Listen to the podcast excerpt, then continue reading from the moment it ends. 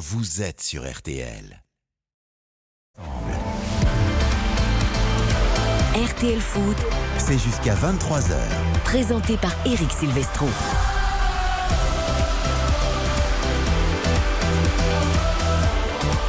Bonsoir à tous, quel plaisir de vous retrouver, de passer la soirée avec vous jusqu'à 23h, une soirée qui s'annonce grandiose à Rennes tout d'abord pour le foot comme tous les vendredis, les samedis et les dimanches. La Ligue 1 à l'honneur sur l'antenne de RTL, nous serons à Rennes donc pour Rennes-Toulouse avec Philippe Audouin. Bonsoir mon Philippe. Salut Eric, les Rennais troisième. euh, Il va falloir suivre le rythme de Lens qui a Eh gagné oui. cet après-midi. Et oui, et les Rennais qui vont tenter de garder leur troisième place au classement. Rennes qui reste quand même sur 16 matchs de suite sans défaite. De l'autre côté de la France, à Marseille, le rugby ce soir à l'honneur. France-Afrique du Sud. Et pourquoi pas une douzième victoire consécutive après avoir battu le record, battre enfin cette équipe d'Afrique du Sud, championne du monde. Quel choc nous attend au Vélodrome Jean-Michel Rascol sur place, évidemment. Bonsoir Jean-Michel. Bonsoir, salutations ovales à tous et bonsoir à Gilles Navarro qui m'accompagne euh, ce soir pour ce match euh, incroyable, très excitant entre le champion d'Europe et le champion du monde. On vient vous voir évidemment très rapidement, notamment après 20h30. On va se focaliser euh, sur ce choc France-Afrique du Sud, les Springboks champions du monde donc. Les Français à Marseille dans un stade qui leur euh, plaît beaucoup, qui est un stade un peu fétiche. Nous serons avec Laurent Blanchard d'ailleurs également, la plume rugby de la Provence. Et puis Erwan Lestrouan, euh, directeur conseil d'Odoxa, sera avec nous parce qu'on a un baromètre Odoxa sur l'équipe de France de rugby. Je peux vous dire qu'elle a la cote cette équipe de France de rugby d'Antoine Dupont. Il est là, il n'était pas avec nous hier soir et pour cause, il commentait les filles du foot en Espagne. Je peux vous dire que c'est un homme courageux. Parce qu'il est là à 20h07 dans ce studio, tout sourire, tout frais, alors qu'il a vécu une journée d'enfer dans les aéroports. Bonsoir Xavier Domergue. Bonsoir Eric, bonsoir à toutes et à La tous. vie des journalistes, on dit elle est belle, c'est vrai qu'elle est Oui, belle notre vie, mais parfois on galère et vous avez galéré dans les Oui, aéroports. on, a- on peut avoir des petits soucis, parfois de, de logistique, ça a été le cas aujourd'hui. hein. Il a fallu être patient à l'aéroport de Valence, il y avait un petit orage, une petite tempête. Bon, voilà, voilà. Oh, il y a un gros orage même. Hein. Oui, oui, on a eu un, on a eu un peu de que retard. de, de retard. de 9h30 à C'est un peu 17h, long, c'est un ça fait long. l'orage. C'est un peu long, on est arrivé à 19h à Roissy, le temps d'arriver ici, c'est parfait, tout va bien. C'est un peu comme quand Karine Galli vivait en lointaine banlieue parisienne et qu'elle galérait pour venir jusqu'au studio. Ça, c'est du passé, ça. C'est du passé Ouais. tout ça. Bonsoir Karine. Bonsoir à tous. Mais moi, vous voyez, contrairement à Xavier qui euh, prend tout bien, moi, là, l'aéroport, je pense que j'aurais euh, ruiné l'aéroport parce que l'aéroport est en travaux. Il m'a dit, je, je les aurais peut-être aidés au niveau des travaux parce que là, 9h30, 17h, ça fait quand même un, un long timing. Vous n'êtes pas patiente? Pas du tout. Pas du tout. Après, ils ont Ah quand même un avantage euh, à Valence, c'est qu'ils ont de la bonne charcuterie. Ah, c'est vrai. Et- Alors, s'il y a du bon et ramen. voilà, là, là, on peut quand même patienter euh, un petit peu plus Mais- euh, facilement. Mais rassure-moi, t'as pas quand même mangé du jambon de 9h30 jusqu'à 17h. Euh, Non, pas Il en est 9h30. capable. 9h30, j'ai un peu retardé l'échéance, mais j'ai commencé vers 11h30 et j'ai arrêté un peu tard. ouais. Il en est capable. Bonsoir Baptiste Durier. Salut Eric, salut tout le monde. Le replay également dans quelques minutes de Lens Clermont, c'était le match de l'après-midi. Nous serons avec Samuel Duhamel. Lens qui poursuit sa série, qui conforte sa deuxième place, qui s'est imposé 2-1. Lens qui était mené à la mi-temps. On vous raconte tout dans une dizaine de minutes. Foot et rugby ce soir. Lucas Dindeleu, Axeline à la réalisation. C'est parti pour RTL Foot et rugby donc. RTL Foot, c'est jusqu'à 23h. Et le but Le but marqué par Flavien Tête de la tête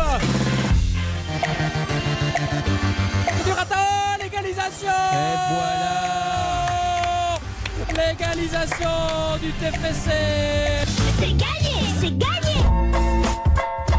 Une chose qui me plaît, c'est qu'on marque beaucoup de buts. D'avoir une équipe qui se crée des occasions, qui crée du jeu. Voilà, ça c'est une chose qui me plaît et que j'apprécie particulièrement.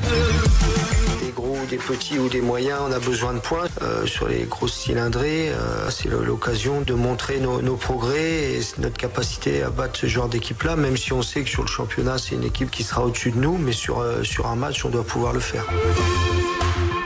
Philippe Montagnier attend une réaction de ces joueurs de Toulouse qui sont en difficulté depuis quelques semaines. Rennes veut repartir de l'avant et surtout continuer à suivre le rythme de Lens en tête du classement. Euh, Juste avant, je voudrais qu'on fasse une mise au point avec nos amis techniciens, Lucas et Axeline. J'ai bien entendu Dora dans le Absolument. teaser de présentation de c'est ce match. Absolument. Tout va bien? Bah écoutez, on essaie de parler à tout le monde hein, dans cette émission, aux enfants, très aux adultes. enfants, ouais, c'est bien. Caroline Dublanche, si vous avez besoin de parler, hein, c'est Bah, avec c'est plaisir. en semaine je, hein, sur je RTL. tous les soirs. C'est la tortue Dora l'exploratrice, c'est ça? Ah, Dora, c'est arrête de chipper, shipper, arrête Bah de chipper. shipper. Ah non, je sais pas ce que c'est. oui. Non, c'est pas la tortue, non. c'est pas- Je croyais que c'était Rien une tortue qui tortue. se balade avec Non, un Dora, sac c'est à une dos. petite jeune fille avec le sac à dos. Ah, Dora. Mais c'est pas une tortue. Non, c'est pas une tortue. Ah, j'ai- j'ai- Et je puis croyais. vous avez le petit C'est renard Franklin, Shipper la qui- tortue, si je peux me permettre. Peut-être. Alors ben voilà. voilà. Pas une tortue ni un cheval d'ailleurs. Voilà. Au hasard. Mais vous aimez les animaux parce que vous en avez sur votre pull ce soir. J'adore les animaux, Donc, bien euh, évidemment. Vous le savez, j'ai une passion pour tous les animaux. Et ce soir, ce sont les chevaux qui sont mis à l'honneur sur mon pull. Voilà. Parenthèse refermée et juste avant d'aller à Rennes pour les compos de Rennes Toulouse, j'ai oublié la Ligue 2. Oui, oui. Saint-Etienne, c'est de mal en pire. Rennes va plus. Terrible, effectivement, défaite à Geoffroy Guichard. 2 à 0 face à Rodez. Les Stéphanois réduits à 10. C'est euh, absolument terrible. Ils peuvent terminer lanterne rouge hein, euh, du, du classement euh, à l'issue de cette journée. Le reste des résultats 54 minutes de jeu. 1-0 pour Quevirouen face à Amiens. 1-0 pour Pau euh, face aux Girondins de Bordeaux. Ils sont menés, les Girondins. 0-0 entre Caen et Annecy, entre Grenoble et Dijon, entre Guingamp et Le Havre. Victoire, euh, non, pas victoire, c'est 1-0 pour Laval face à Valenciennes. Match interrompu. Deux cartons rouges pour euh, Laval. Un partout entre Niort et le Nîmes Olympique. Euh, le Paris FC qui est mené à Charletti de Buzyn par le FC Metz et Sochaux qui mène euh, face à Bastia 1-0. Voilà pour la Ligue 2. Allez, direction le Roison Park, Philippe Audouin, Rennes-Toulouse. On découvre les compos des équipes avec toi. Alors, ce sont pas les compos officiels parce que Comment ça ça tarde, ça tarde. 20h11. ça tarde. Bah oui, je, je m'impatiente un tout petit peu euh, et, et je vérifie. Mais non, ils sont toujours pas tombés. Alors. Il n'y a pas de, surprise a priori euh, à attendre. Mandanda, évidemment, euh, sera dans le but côté Rennais. Truffert à gauche de la défense. Théâtre aux côtés de Rodon euh, en charnière. Amari Traoré, le capitaine, à droite de la défense. En milieu de terrain, on s'attend plutôt à voir Hugo Chokou avec Tay et Mayer au détriment de Sheka. Et puis, si Terrier est remis, il devrait être C'était la tendance des dernières heures. Terrier, Gouiri, Bourigeau pour le trio offensif. Eh bien, vous savez quoi? La magie de la capitale fait que nous avons réussi, grâce à Xavier Domergue et Baptiste Duré, à avoir la compo officielle. Elle va arriver à Rennes, hein, vous inquiétez pas. C'est beau. Euh, sans faire attention, je vais, là, je, je pré- maintenant je précise tout de suite quand je dis quelque chose d'un peu déplacé parce qu'après on me dit ouais ça va pas. En province ça met un peu plus de temps pour arriver, voilà. Mais à Paris, Mais on adore la province. Mais bien sûr qu'on adore la province. Nous sommes des provinciaux en plus. En alors. fait, elles viennent d'arriver et, je Ah. vois que- et je vois que la photocopieuse est en route. Donc, le temps qu'on fasse toute une, Ah une oui. pile de photocopies, ben voilà, euh, je perds de Il y a précieuses pas mal de secondes. changements. Attention, c'est hein, pas très écologique hein, la pile de photocopies. hein. Il y, a, il y a pas mal de changements quand même côté Rennes. hein. Ah, alors c'est pas du tout ce que j'ai annoncé. Bah, non, parce que c'est vrai qu'on on évoquait un milieu de terrain à 3. Il semblerait que ce soit simplement Hugo Choukou et Mayer qui soient de- devant la défense, avec Bourigeau à droite, Terrier à gauche et Kalimwendo Gouiri finalement associé Et euh, sur, le, front de l'attaque. Tay sur le banc et Christopher Wu titulaire aux côtés de Théâtre également en défense centrale. Ah, ok. Effectivement, euh, on attendait Rodon qui avait perdu sa place depuis quelques matchs au détriment de Wu, mais finalement, Bruno Genesio Eh. maintient Wu. Donc, euh, Est-ce à dire que Kalimundo plus Gouiri plus Terrier plus Bourigeau, on sait que Toulouse est une équipe qui prend énormément de buts. Est-ce qu'il a envie de faire un festival Bruno Genesio ce soir peut-être? C'est possible Non, c'est possible parce que l'association et l'entente Kalimwendo Gouiri, Philippe va, en- parler sans doute mieux, que nous et mieux que moi. C'est voilà, c'est criant, c'est-à-dire que ça, transpire. On voit que les deux euh, aiment jouer l'un pour l'autre et ça fonctionne très bien. Leur entente qui avait débuté il y a déjà plusieurs mois en, équipe de France Espoir et, c'est vrai qu'on aime voir cette équipe-là parce qu'il y, a- beaucoup de qualité offensive. Après, attention, on sait que Toulouse au milieu de terrain, c'est fourni aussi. C'est peut-être une des forces du TFC, c'est le cœur du jeu. On se souvient de, de Monaco qui a été un peu mis en, en difficulté par, par séquence, euh, Par de, petite séquence, de hein. Lens surtout aussi, Ouais, qui de avait Lens, parce été que euh, Monaco a quand même souvent- largement dominé ouais, le stadium. qui avait été souvent mis en danger, je trouve, dans son dos, euh, dans le dos des deux milieux de terrain, donc à suivre. Alors la compo toulousaine, est-ce qu'elle est arrivée jusqu'à vous la photocopie Philippe ou est-ce que Baptiste nous la donne? toujours pas, mais je Alors vois- Baptiste va nous la donner, vous inquiétez pas. Euh, c'est du classique a priori avec Maxime Dupé, l'immense gardien de but toulousain qui est titulaire. En défense avec euh, Keben, Rouault, Nicolas Hyssen, Silla, euh, Spearings euh, avec Van de Boomen, évidemment le formidable milieu de terrain du, du TFC. Euh, Shaibi, Ratao aussi pour l'un des joueurs frissons de cette équipe. Et puis Dalinga et euh, Abouklal qui sera titulaire également dans ce 11 toulousain ce soir. Ah très offensif aussi, Très toulousain. offensif aussi, oui. Donc euh, n'est pas titulaire. Deyagereux est sur le banc. le capitaine toulousain est sur le banc. Donc là aussi 4-4-2 en fait, euh, Ouais. côté toulousain. On va jouer. à deux milieux aussi. On va avoir du spectacle. Philippe ce soir. hein. Ah, C'est parce que j'ai compris. Vous saviez qu'il y avait le rugby. vous aviez peur qu'il y ait trop de points et trop d'essais au rugby et pas assez de buts au foot. Et vous vous êtes dit, il faut qu'on fasse un festival aussi. À mon avis, ça doit être ça. Non, mais là, pour le coup, on devrait avoir un match très ouvert. Ah bah bon, oui. C'est plaisant. hein. On a une équipe qui cartonne collectivement, qui marque énormément de buts, c'est Rennes, et on a une équipe qui est quand même vraiment en souffrance, notamment euh, défensivement. Ils prennent constamment des buts. Du côté de Toulouse, il va falloir d'ailleurs régler ces, ces gros soucis. Donc euh, moi, je, vois effectivement une euh, démonstration rennaise. On va voir ça dans les paris dans quelques secondes. Euh, c'est le dernier effort à faire pour Bruges les yeux et son équipe, euh, Philippe?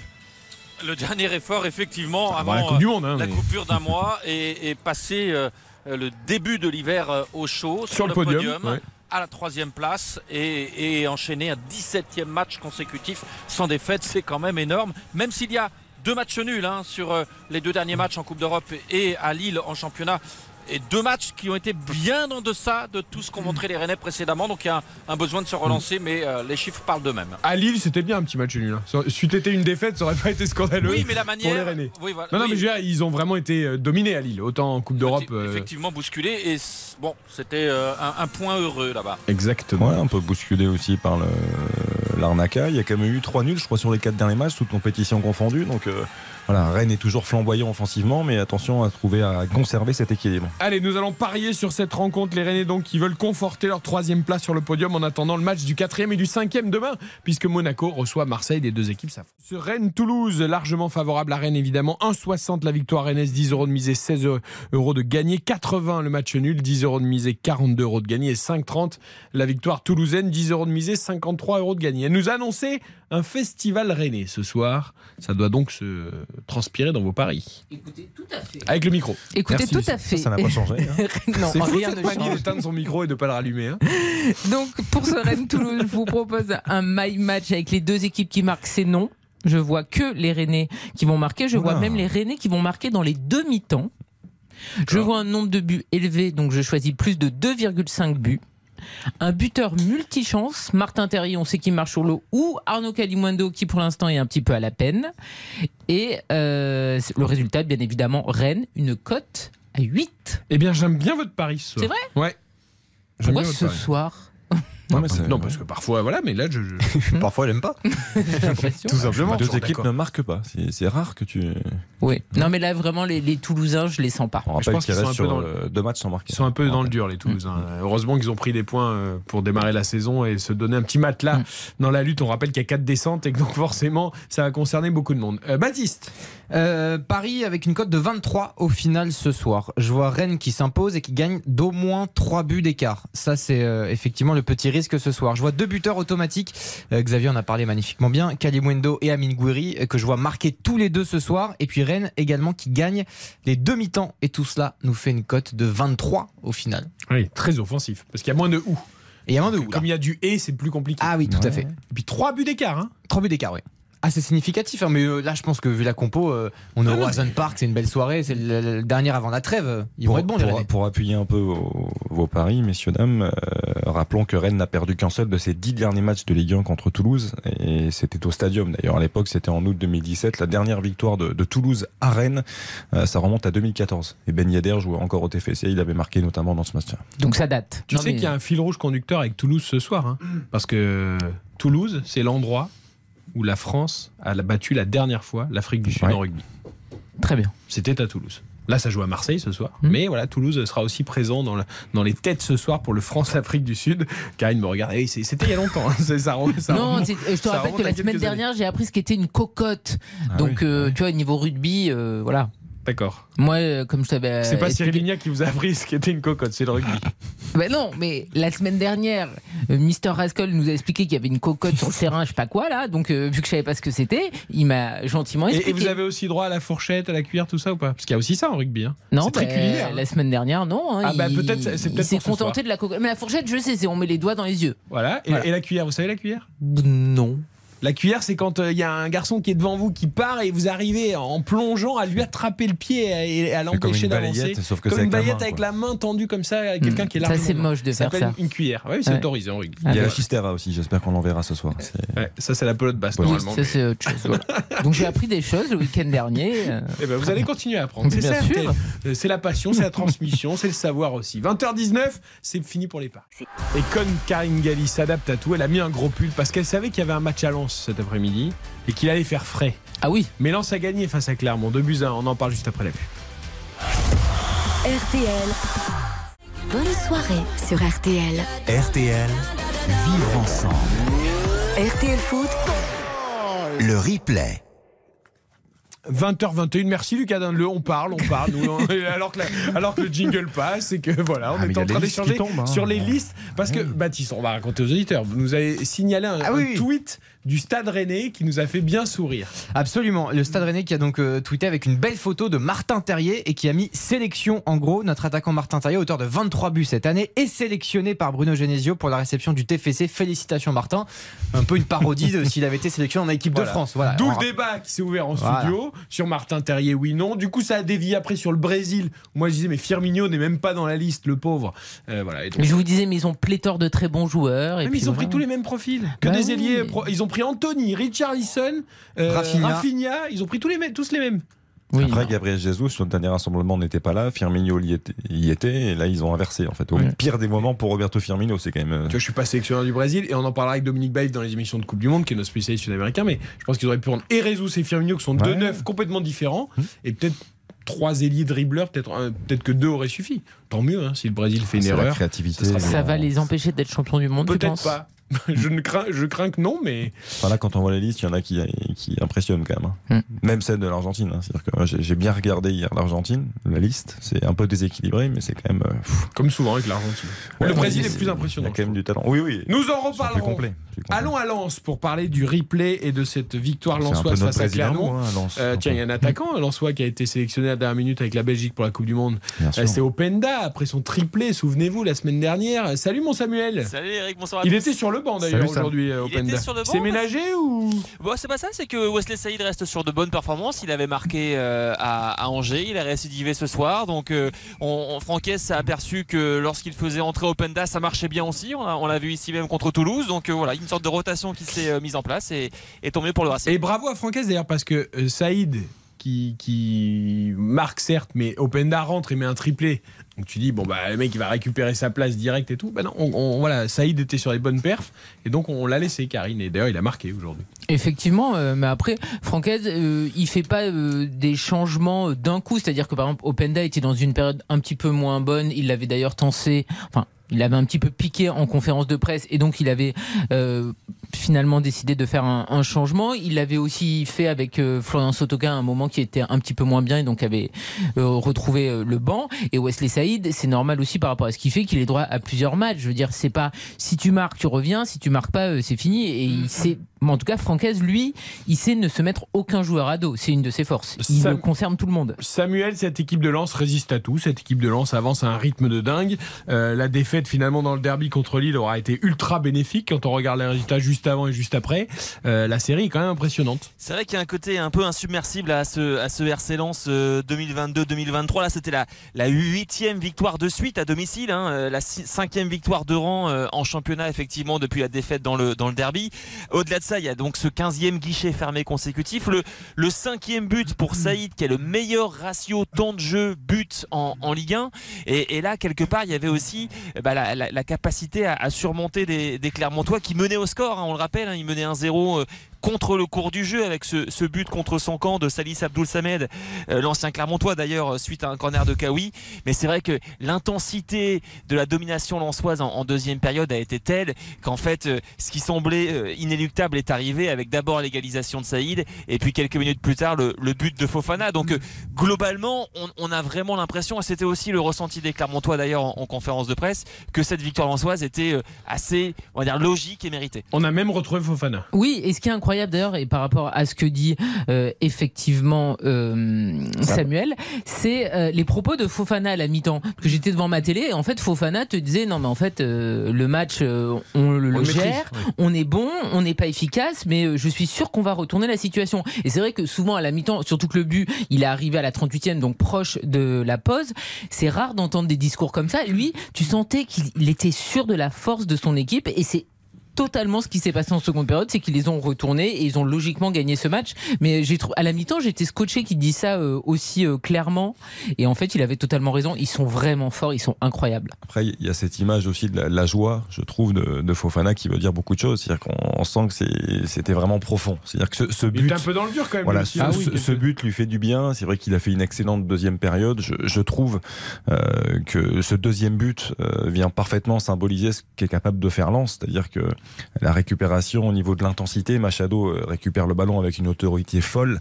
Euh, Il trouve le relais avec Fofana qui est à l'origine, qui accompagne l'action. Je trouve que le mouvement est, assez exceptionnel et vient parfaitement euh, résumer, je trouve, la, très bonne passe lançoise et les, capacités, le, le caractère et les qualités de cette équipe. Et euh, Fofana qui soit à l'arrivée, au bout euh, de cette action, en la conclusion, c'est un beau symbole aussi. Ça peut lui faire du bien. Comptablement, ça fait donc 36 points après 15 journées. Dans les statistiques de la Ligue 1, toutes les équipes qui ont compté ce nombre de points à ce stade-là ont terminé sur le podium.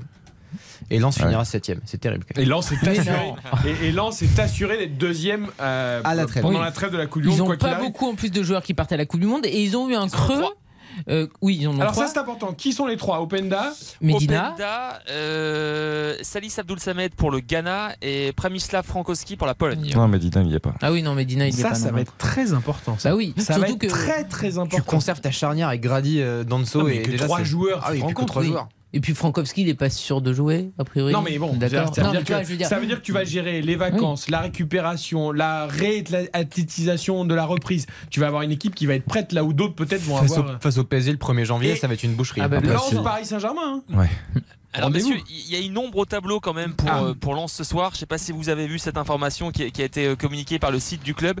Le, Laurent Bessière et, et Ghislain Dubois, qui sont euh, respectivement directeurs de la performance et préparateurs physiques euh, du, du club, quittent le Racing Club de Lens. En fait, ils ont été euh, débauchés par l'OGC Nice euh, du nouveau euh, directeur sportif Florent Gisolfi. Ça fait beaucoup là. Et ça fait beaucoup. Et c'est vrai que l'une des forces du Racing, d'ailleurs, tu en parlais, Eric, c'est- la domination physique. Et, et on l'a encore bien vu aujourd'hui, c'est avoir un, un- un effectif qui est au-dessus physiquement que l'adversaire.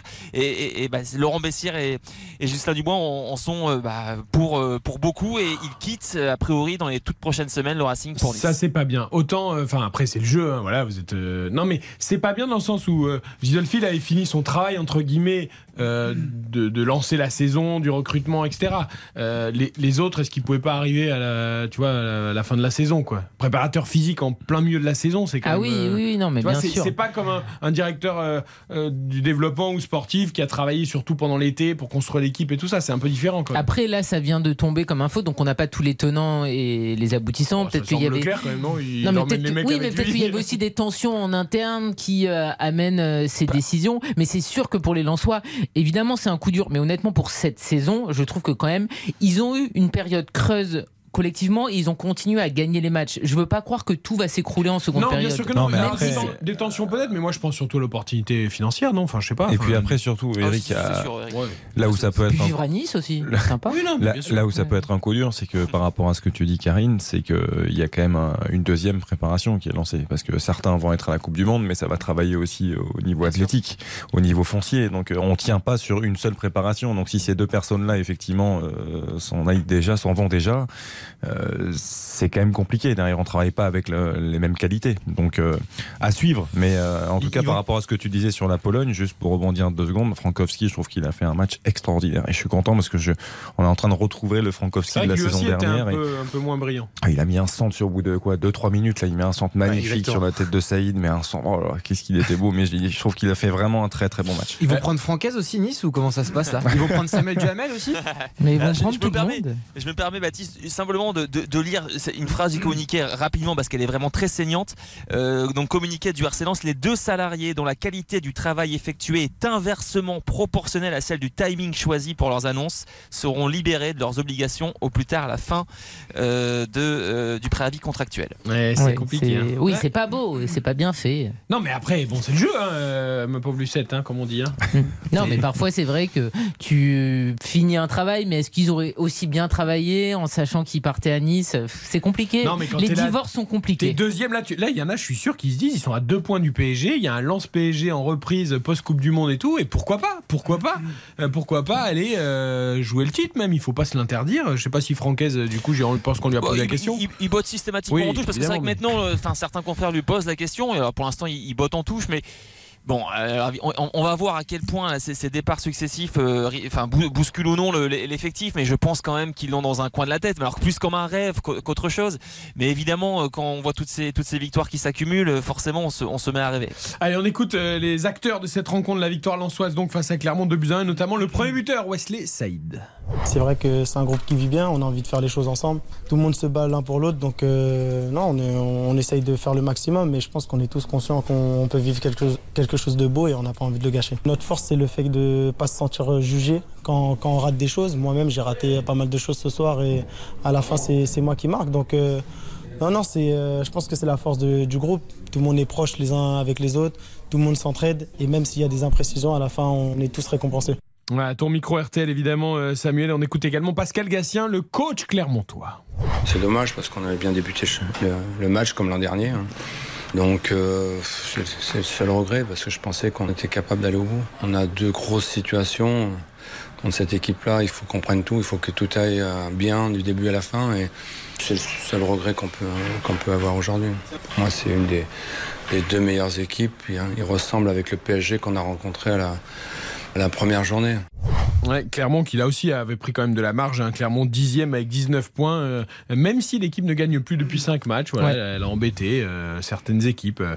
elle semble avoir de la marge cette équipe de Clermont pour l'instant, mais attention quand même. Oui, attention, mais c'est, je trouve que c'est une équipe qui est bien équilibrée. Je trouve qu'aujourd'hui, euh, il a joué à, à 3 centraux avec Kawi dans un rôle de numéro 10, avec Kiei et Andrich devant. Je trouve que ça fonctionne plutôt bien. Moi, je suis pas très inquiet pour cette équipe de Clermont parce que Pascal Gastien déjà, et, mais pas que. Je trouve qu'elle produit du jeu cette équipe, mais elle est, elle reste équilibrée. C'est-à-dire qu'elle va pas, c'est pas une équipe euh, dirigée par Jean-Marc Furlan que j'a- j'adore, hein, que j'apprécie beaucoup, mais où c'est tout pour l'offensive et tout pour l'attaque. Euh, Pascal Gastien aime l'animation offensive, mais pas que. Rennes, Clermont, euh, pardon, Lance Clermont, la victoire lançoise, donc deux buts à 1. Euh, Ils Sam, seront euh, européens à la fin de la saison. Qui ça? Lance. Non, il y aura- il y aura plus le trou d'air des deux dernières saisons. D'accord. Mais, Moi, pour moi, leur petit trou, ils l'ont eu et ils ont continué à gagner. Oui, c'est vrai qu'ils ont eu un coup de moins Voilà. bien, mais Ils ont eu un vrai, petit trou collectif et ils ont quand même gagné. Donc là, ils vont pas avoir euh, un trou euh, monstrueux en deuxième partie de saison. du coup la trêve va être bonne. Euh, Sam, du dans le Nord, ça va être. Oui, 15 jours de vacances, Ça va ils être ont, bien. ils ont Ah oui, ça. ça y est, hein. les- effectivement, Franquès qui a dit que les, les joueurs, d'ailleurs, c'était rigolo parce qu'il a dit que c'était des, vraies vacances et qu'il n'y avait aucune obligation pour les, les joueurs du Racing de rester dans un rayon de 30 km autour de, de Lens. Donc ils vont vraiment pouvoir partir un peu plus loin C'est bien. et c'est pas Ah plus mal pour eux. Euh, par contre, avant de vous libérer, Samuel, on est obligé de vous donner un petit carton jaune. Ah. Et on a failli mettre le rouge. Ah. Parce que ça n'a échappé à personne sur les réseaux sociaux. Terrible. Il semblerait que vous utilisez les dessins de vos enfants, les feuilles des dessins de vos enfants, pour écrire vos notes durant les matchs dessus. Ça, c'est pas Ah, C'est pas bien. C'est inversement proportionnel à votre euh, grande qualité de, de journaliste. J'ai été dénoncé par un confrère, c'est vrai. Mais en même temps, c'est ce que je lui ai expliqué, c'est une forme de recyclage. C'est vrai que c'est important de protéger le vivant et la nature. Et donc, euh, et donc il, faut, il faut utiliser le, le, le, le- le verso des dessins des enfants pour, euh, pour, pour, pour Donc protéger vous êtes priés pour euh, Noël, j'espère qu'ils ne nous écoutent pas, vos enfants, de leur offrir une superbe boîte de feutres et de crayons et une grosse ramette de papier Moi- moi- pour qu'ils puissent vous faire plein de dessins. Moi, ce que je retiens surtout, c'est que Sam a les dessins de ses enfants avec lui dans sa petite mallette, dans sa petite sacoche. Parce que Tout moi je, fait. moi, je suis un peu pareil. C'est-à-dire que quand je pars comme ça, j'ai plein de dessins que je garde dans ma mallette. Mais vous, vous avez beaucoup de choses dans votre sacoche. Ce que je veux dire, c'est que, Sam, a- ça- Sam a un grand cœur. Je le sais. Non mais peut-être que. Sam est tout simplement lucide aussi. Il se dit que peut-être il a pas Picasso à la maison parce que souvent les parents pensent qu'ils ont Picasso, Mozart, Victor Hugo à la maison, tu vois. Et là il se dit bon, le dessin c'est bien, la qualité du dessin moyen, donc on peut recycler. Est-ce que c'est sans papa quand même euh, les dessins? Est-ce qu'il y a Eh du ben, jaune et du rouge? Il se trouve que euh, les enfants ont mis un peu de rouge et de jaune. Je, le- je, Ah. je, je Ah le bah voilà. Quand même. je le reconnais. Dans le cœur, c'est quand même là. Bon, allez, bonnes vacances à tous les gens du Nord, en tout cas, et notamment aux Lensois qui sont deuxième du championnat avec 36 points, juste avant une courte pause. Et le rugby qui nous attend, France-Afrique du Sud. Les scores en Ligue 2 Oui, Baptiste il Durieux, reste, c'est important. il reste 10 minutes. Sochaux qui mène 1-0 euh, face à Bastia. Le Paris FC toujours mené 3 buts à 1 face euh, au FC Metz au stade Charletti. Un partout entre Niort et le Nîmes Olympique. 1-0 pour Laval face à Valenciennes. 0-0 entre Guingamp et Le Havre, tout comme Grenoble et Dijon et tout comme également Caen et Annecy. 1-0 pour Pau sur la pelouse de Bordeaux et Queviron qui mène face à Amiens 1-0. Le foot à l'honneur, évidemment, la Ligue 1, la Ligue 2, Rennes-Toulouse à partir de 21h, mais aussi le rugby ce soir, France-Afrique du Sud. Courte pause et on part à Marseille se plonger dans cette rencontre. RTL Foot. Soirée sur RTL. RTL Vivre ensemble. Eric Silvestro, C'est RTL Foot. Et ce ballon arrive à l'aile avec Penaud. Penaud qui passe, Penaud qui marque. Et voilà, Damien Penaud, c'est terminé. La France l'emporte 30 à 29 Quand on a un adversaire de cette envergure, il faut arriver à trouver ce, plaisir, ce plaisir d'être là, de vivre des moments comme ça, de pouvoir avoir l'opportunité de jouer des matchs de ce niveau dans des stades magnifiques comme ça. Faut pas se le cacher, il y a une véritable notion de rendez-vous. C'est eux ou nous. Voilà. Et c'est ce qui va faire de cet affrontement euh, un choc frontal. Et pour ça, il faut aussi savoir marquer l'adversaire, parfois. Don't you know? On va savoir ce soir France Afrique du Sud, c'est notre grande affiche en rugby à Marseille. On va retrouver tous les protagonistes de cette rencontre. D'abord Jean-Michel Rascol et Gilles Navarro qu'on va saluer. Bonsoir mon Gilles. Salut Eric. Le Perpignanais. Salut toute l'équipe. le costaud, il nous faut toujours Bonsoir. un costaud. sur Au RTL. centre du terrain toujours. oui. Eh oui, et les costauds, ils sont en face. Les Springboks, ce sont de sacrés gaillards, Jean-Michel. On va avoir une très, très grande affiche ce soir face aux champions du monde. Oui, le choc des packs est attendu, il est même programmé, il va bien avoir lieu. Alors ce match, euh, forcément, il n'y aura pas de titre ni de, de trophée au bout pour l'une ou l'autre des, des équipes, mais si jamais la France venait à l'emporter, eh bien, on pourrait quand même noter qu'en l'espace de 3 ans, elle aura battu les, les 10 tops euh, mondiales de ce jeu et ça la placerait forcément en- au rang de favori euh, dans la perspective de la Coupe du Monde. Nous n'en sommes pas là.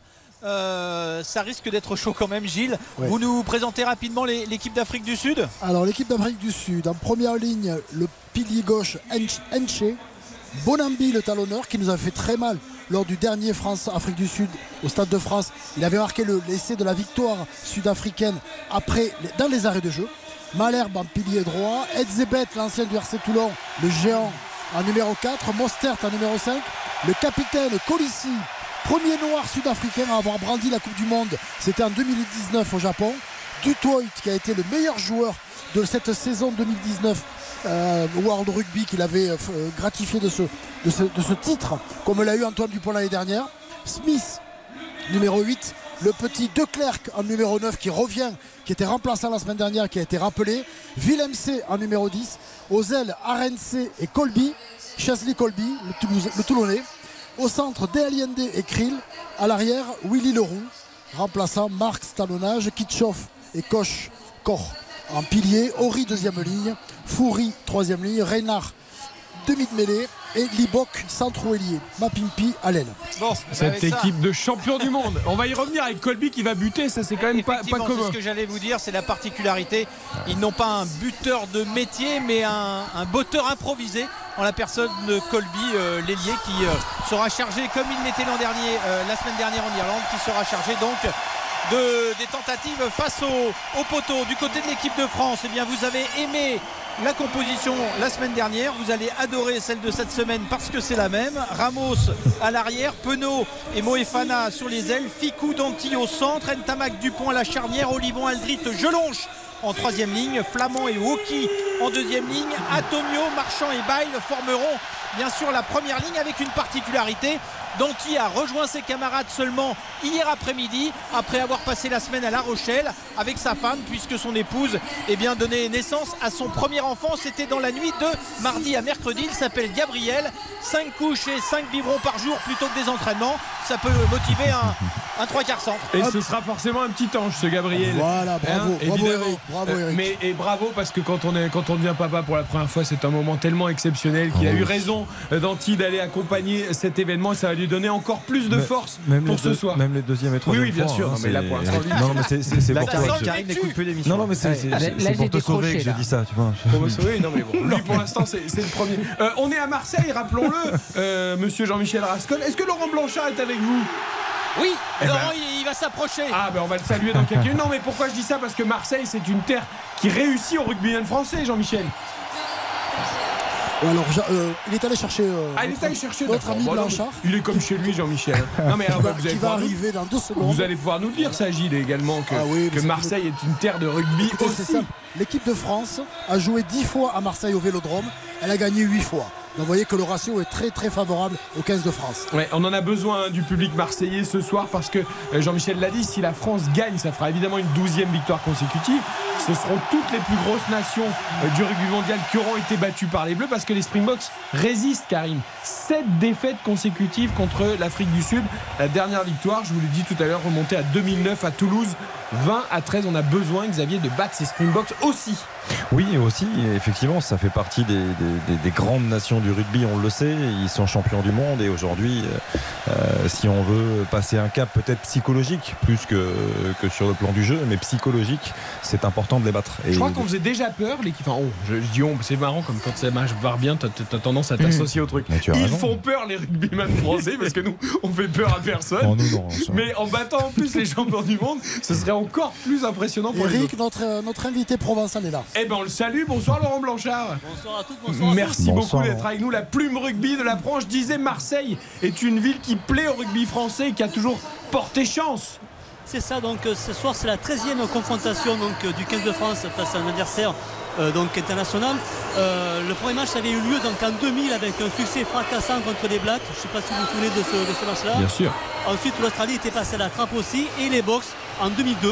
Donc il y a 20 ans tout juste. Donc là ce soir on fait quelque part donc, ce 20e anniversaire donc, euh, de ce match euh, pharaonique des Bleus de Bernard Laporte à l'époque contre les Box de Giovanni Kerk et de, de certain Bakis Bota. Il, il fallait au moins ça, la folie marseillaise, pour faire enfin tomber cette équipe d'Afrique du Sud qui, je le disais, nous résiste. Hein. Sept défaites consécutives. C'est ça, donc la dernière victoire remonte donc en 2009, et c'est ça donc euh, sur le score de 20 à 13.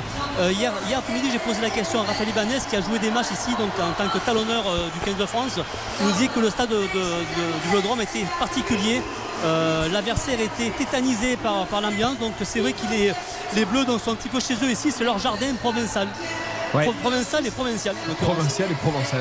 Non, c'est intéressant parce que le vélodrome, on l'associe toujours à l'Olympique de Marseille. On sait que les ambiances sont formidables aussi pour l'équipe de France de football. Ça avait porté chance aux Bleus de la Coupe du Monde en 98 pour le match d'ouverture aussi. hein. Et aussi Bien pendant- sûr, et avec pendant le but de l'Euro. Dugarry. Bah évidemment. Et en 2016, en 2016 avec la demi-finale Exactement. Exactement. avec Tout à fait. L'occurrence. Et, et- et là, en termes d'atmosphère, on sent, on l'entend derrière vous que c'est exactement la, la même chose que pour le football et que Marseille, c'est une ville tout simplement qui est vibrante, qui est, qui est- qui est frénétique et qui est exceptionnelle dans le domaine, du sport. Il va quoi. y avoir du beau. bruit, Laurent, ce soir. Je vous rappelle qu'on est à peine à 50 km de, de Toulon, donc du RCT qui vient souvent jouer ici au Vélodrome. Bien sûr. Euh, pour avoir été donc aux abords du stade euh, quelques heures avant le match, euh, les supporters français sont là depuis la mi-journée, donc ils attendent patiemment, fiévreusement cette confrontation entre les Box et les Bleus. Euh, voilà, donc c'est une terre de rugby la Provence. hein, euh, Bien sûr. La Provence rugby n'est pas loin aussi. Voilà, donc euh, c'est un écrin footballistique et rugbystique à la fois. Et on rappelle qu'il y avait eu les, les finales de Coupe d'Europe l'été dernier, mai. Au mois de mai. Donc voilà, donc c'est effectivement, donc c'est non non c'est c'est un stade qui ne peut pas laisser indifférent en fait. C'est que ce soit du rugby, que ce soit du foot, c'est une ville qui ne laisse pas indifférent. Et c'est une stade, un stade dans lequel il y a une ambiance qui est, je, je- je pense unique. Je pense unique. Pour la, coupe du Monde, il y aura 6 matchs ici et 4 matchs de poule, 2 quarts de finale. Ouais. En 2007, rappelez-vous aussi, donc, il y avait eu ces deux fameux quarts de finale Australie-Angleterre et Afrique du Sud Fidji. Les Box avaient battu péniblement les Fidji au terme de match haletant. Et c'est un souvenir euh, impérissable ici à Marseille. On l'entend à peine, Laurent Blanchard, tellement il y a du bruit. Karine, le vélodrome, ça vous connaissez, le- la folie du vélodrome. Mais non, mais bien sûr. Mais vous voyez, euh, j'ai euh, toute ma famille donc à Marseille. Moi, on est une très très grande famille. Et là, pour ce match-là, il y a mon cousin et ma cousine qui m'a demandé absolument comment je peux trouver des places. Il faut que j'aille au match, il faut que j'en achète. Et ils se sont un petit peu détournés du foot parce que c'est vrai que parfois, quand tu vas au match de l'OM, il y a quand même un environnement euh, autour qui n'est pas familial. Et là, ils étaient au taquet pour aller au, au match de ce soir. Ils y sont. Ils m'ont envoyé des photos d'ailleurs. Et c'est là qu'on euh, voit que vous êtes une femme importante. C'est-à-dire qu'ils vous ont dit ça, petit coup de téléphone, la reine de Marseille, hop, le vélodrome, paf, combien de Karine, combien de places Eh ben, ils ont trouvé leurs quatre places, ils m'ont envoyé les photos, ils sont très contents, ils sont en famille, ils sont euh, en mode bleu, blanc, rouge, etc. Et ils vont passer une belle soirée en famille. Car la France aime cette équipe de France de rugby. On va le découvrir avec Erwan Lestran, le directeur conseil d'Odoxa. C'est notre baromètre Odoxa pour Winamax et RTL cette semaine autour de cette équipe de France de rugby. Bonsoir Erwan. Bonsoir, bonsoir à tous. Merci beaucoup d'être avec nous. À un an de la Coupe du Monde en France, c'est vrai que ces Bleus qui gagnent, qui enchaînent les succès, ils ont une cote d'amour immense auprès du public. Voilà, c'est une équipe qui est extrêmement populaire. On pourrait même dire qu'elle fait l'unanimité. 90% des Français ont une bonne opinion du 15 de France. C'est 27 points de mieux que ce qu'on mesurait au moment de la nomination de Fabien Galtier en 2019. Et surtout, ce 90%, c'est très largement supérieur à ce qu'on mesure pour l'équipe de France de football. 52% des Français uniquement ont une bonne opinion du 11 tricolore. Oui, c'est 90%, c'est c'est- C'est rare quand même. hein. Non mais c'est énorme, mais cette équipe donne envie de, de- de l'aimer. C'est-à-dire qu'il y a, il y, a, il y a du talent, mais il y a un collectif. Et, euh, et c'est ça qui est beau. Il y a, il y a cette génération Ntamak incarnée par Ntamak Dupont qui est extrêmement talentueuse, mais, mais il y a aussi des joueurs de, de devoir. Il y, a des, voilà, il y a des joueurs auxquels on a envie de s'identifier. Et cette équipe donne envie à tout le monde de, de s'identifier. Et moi, je, j'apprécie beaucoup. Je comprends. C'est, le chiffre est énorme, mais pour moi, c'est, c'est logique. 90%, j'imagine que comme ça je remercie Laurent Blanchard, notre plume rugby de la Provence qui nous a fait la gentillesse d'être quelques minutes avec nous. Euh, Laurent, pour finir, la 90%, c'est aussi ce qu'on ressent à Marseille. Tout le monde l'aime cette équipe de France de rugby. Là, nous sommes en pleine présentation de l'équipe et justement, je ne sais pas si vous entendez derrière moi donc le bruit, euh, le public qui ovationne son équipe, euh, les joueurs qui se présentaient un, un à un. Voilà, donc ça va être une fête monumentale ce soir. Et, et il va y avoir combien de pages sport demain dans la Provence Parce qu'avec Marseille qui joue à Monaco demain soir, plus le compte rendu du rugby, il va y avoir de la pagination. hein. On en est à peu près une dizaine de pages avec euh, deux pages spéciales sur le match de ce soir et euh, plusieurs pages évidemment sur le match Monaco-OM, dé- dé- déterminant pour le, le haut du classement. Allez, on vous laisse aller travailler, Laurent. Merci beaucoup en tout cas d'avoir été avec nous. à vous, Euh, plaisir de vous lire demain dans la Provence. Euh, Erwan, cette- cet enthousiasme autour des Bleus, euh, il se traduit bah, déjà par exemple dans les pronostics. Vous avez sondé les Français, les amateurs de rugby avant le match contre les Springboks, champions du monde ce soir, et on a l'impression euh, qu'on joue contre une petite équipe. Euh, les, Français voient la France gagner, quoi. Oui, c'est vraiment l'enseignement de, de notre sondage. C'est la très grande confiance des Français pour euh, leur équipe nationale. On sort de 11 victoires consécutives, on sort de un grand chelem. Aujourd'hui, 79% des Français voient la France l'emporter contre l'Afrique du Sud, ce qui serait la première victoire des Bleus depuis 2009 face à cet adversaire et qui parachèverait sa grande série de victoires consécutives. C'est fou comme l'enthousiasme, Xavier, peut vite s'emparer d'un pays, d'un peuple de, de- de supporters quand, voilà, quand ça tourne bien, quoi. Ah ben oui, oui, et puis on a envie, on a envie de partager ces émotions, on a envie de, de, de vivre pleinement cette passion. Il y a, il y a bien sûr cette Coupe du Monde qui, voilà, qui, est là, qui approche à grands pas. Il y a, il y a plein de grandes échéances et, quand on voit, parce que ce qui a été compliqué pour les Français amoureux de rugby, c'est qu'il y a eu quand même de longues semaines, de longs mois où c'était où été difficile, où on avait du mal à s'identifier, on avait du mal à trouver une équipe.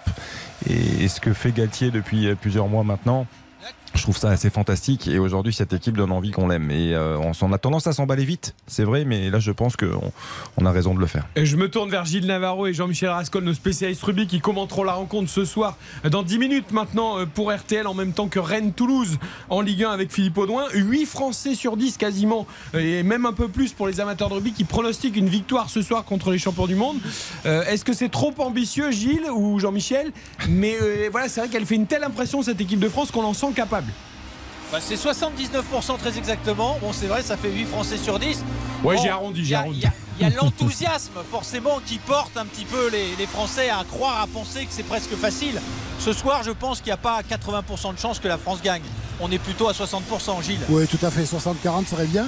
Alors il faut savoir C'est aussi. déjà pas mal, hein On a déjà inversé les choses, déjà, c'est bien. C'est déjà bien. Je le qualifierais de test ultime. Pourquoi? Parce que d'abord, les Sud-Africains sont champions du monde en titre. Et ensuite, c'est la dernière équipe que la nouvelle équipe de Galtier, c'est comme ça qu'il faut l'appeler, n'a pas encore rencontré, n'a pas encore affronté. Donc elle n'a toujours pas affronté ces champions du monde. Et ce soir, eh l'équipe de France, elle va savoir. Elle va savoir où, va- se situer la, graduation de ses ambitions. Si elle bat la- l'Afrique du Sud et si elle y met en plus la manière, elle pourra dire que dans un an, la Coupe du Monde de rugby, elle peut vraiment en rêver. Euh, Gilles, Jean-Michel, est-ce que le fait que les Sudaf aient perdu en Irlande euh, la semaine dernière à Dublin 19 à 16, est-ce que ça donne une indication ou pas du tout? Oui, ça donne une indication qu'ils n'ont pas de buteur de métier parce que ce match, il l'aurait gagné si Colby avait euh, réussi toutes les tentatives au pied qui lui ont été offertes. Donc ça veut dire qu'il manque dans cette équipe justement ce, chaînon, euh, le buteur qui euh, eh bien, concrétise les, coups de pied de, pénalité.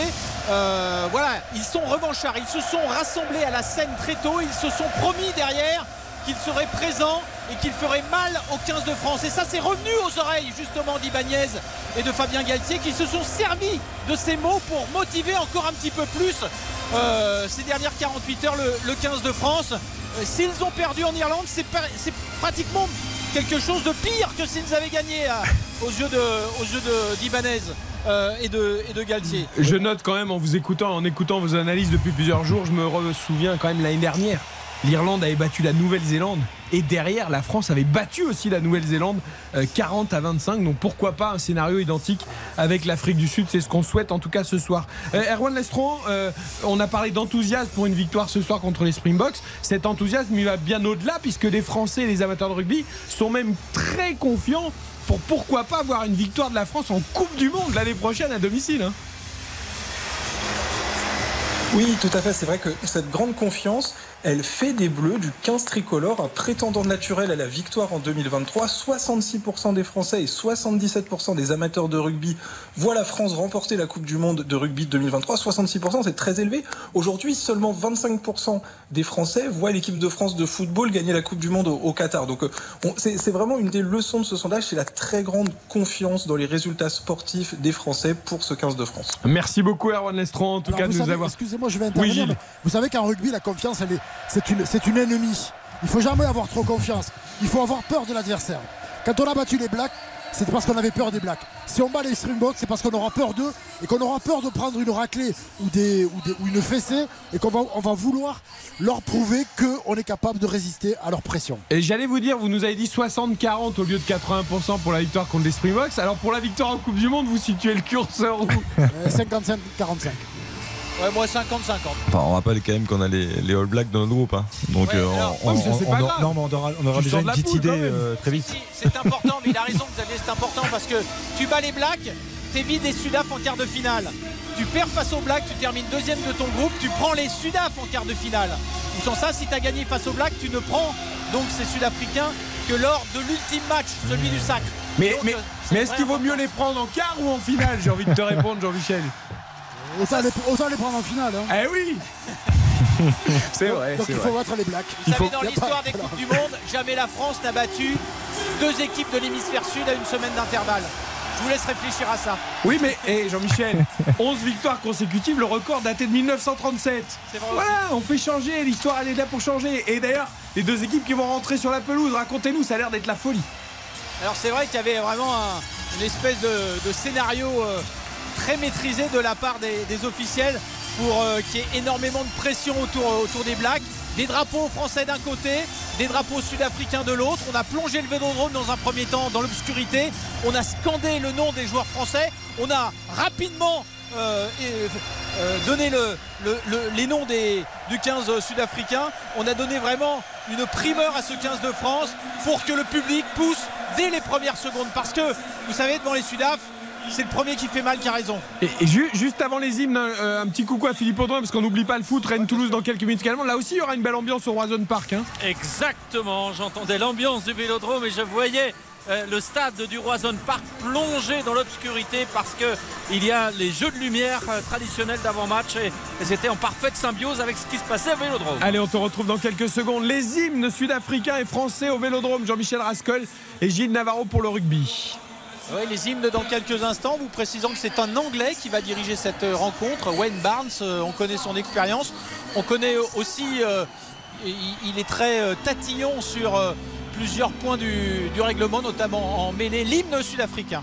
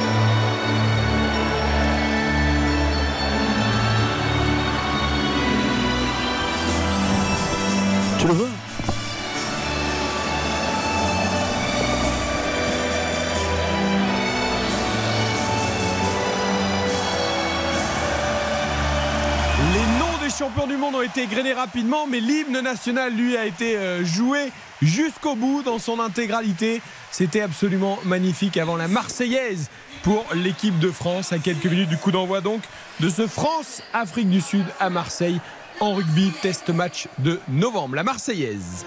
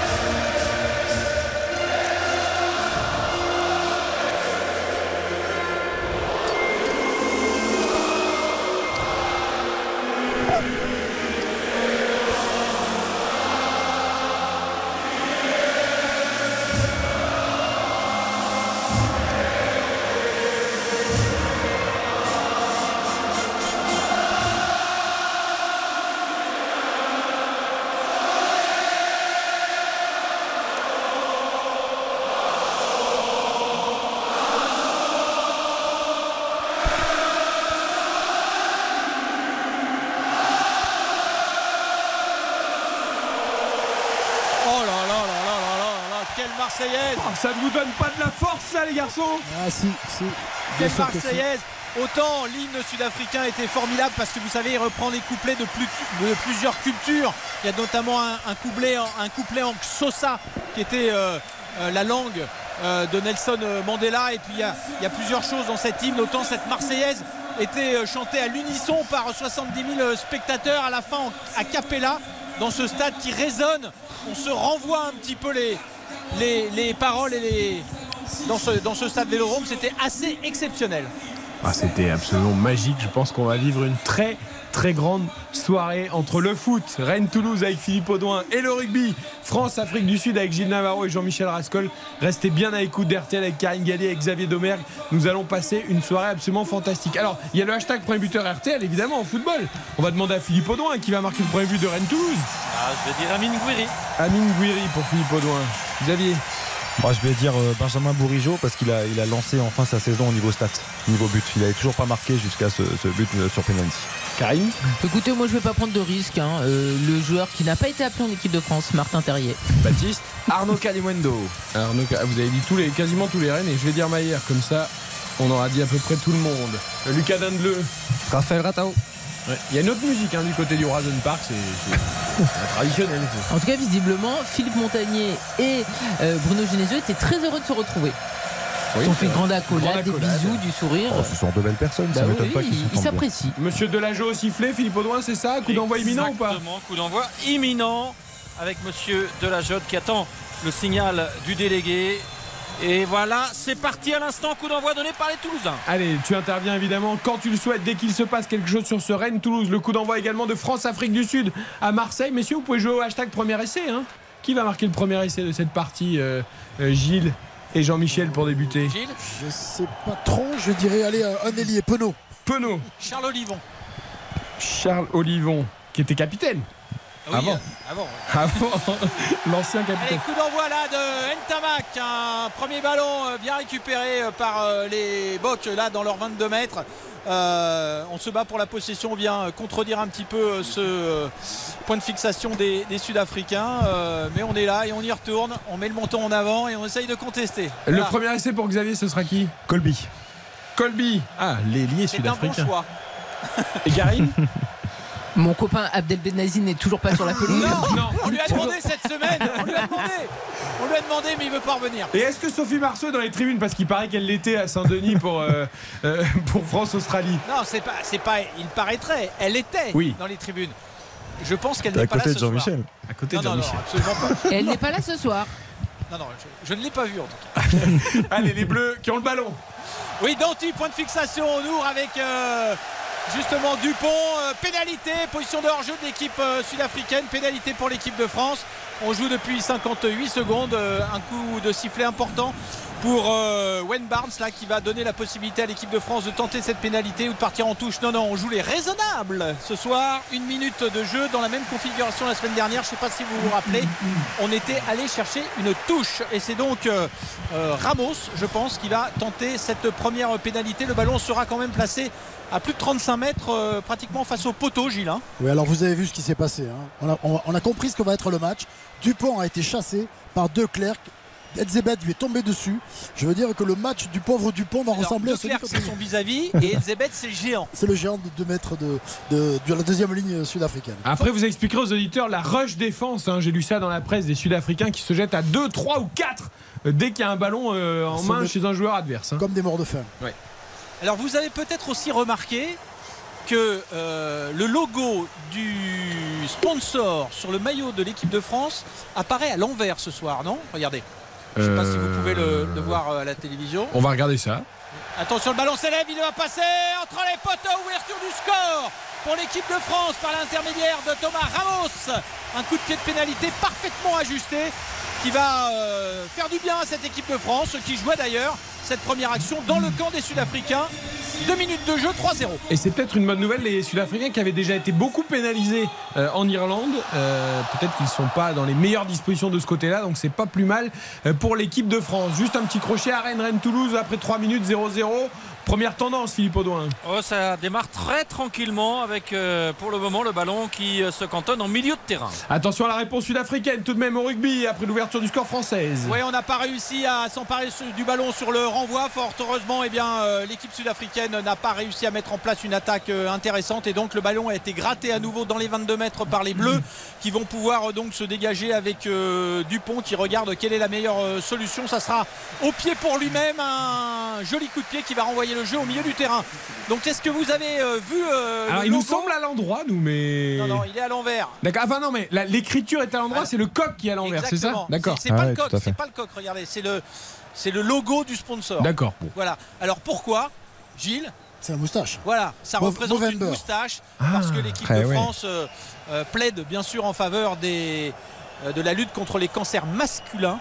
Mmh. Et c'est une moustache qui symbolise justement euh, cette euh, lutte pour le rugby. Il faut qu'on s'y mette d'ailleurs. J'ai hésité Voilà. à Movember et j'ai- pas Je osé. préférais vous le dire, ouais, c'est November.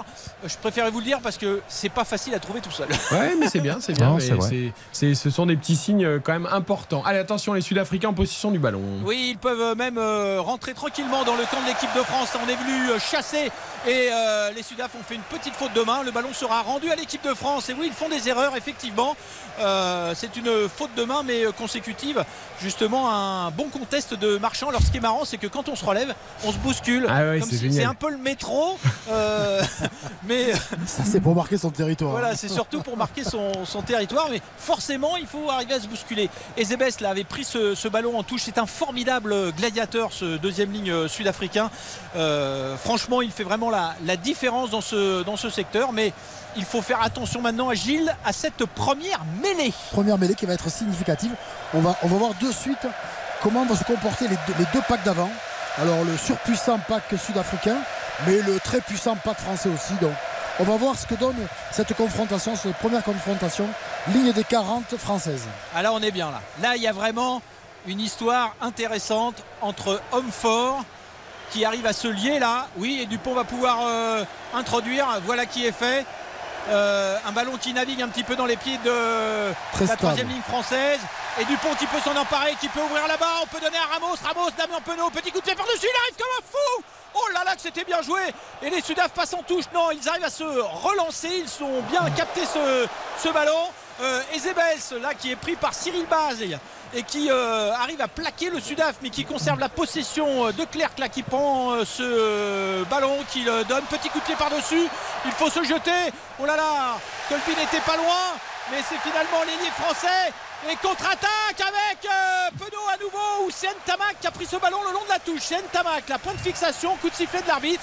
Il est passé en touche le demi d'ouverture de l'équipe de France. Mais très vite, Gilles, on a pu reprendre l'initiative et venir jouer Ça, c'est intéressant. On ne laisse pas les Sud-Africains dé- développer leur jeu et mettre leur puissance en, en action.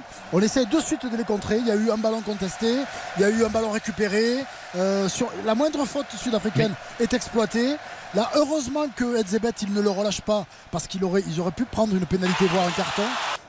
Il y, y y a eu une super initiative de Moefana parce qu'il a failli se faire Absolument. prendre par Colby sur la pa- Mais derrière, il a récupéré le ballon et il y a deux Sudaf qui lui sont venus dessus pour le mettre en touche. Et il a eu le réflexe de remettre le ballon au jeu pour Ntamak. Et du coup, ça a donné la contre-attaque derrière. Et un tabac le, long de la ligne de touche, il a mis un crampon sur la ligne. Donc, touche pour les Sud-Africains. Euh, euh, Philippe Audouin a failli intervenir, me semble-t-il. J'ai senti l'ambiance du Roisen Park.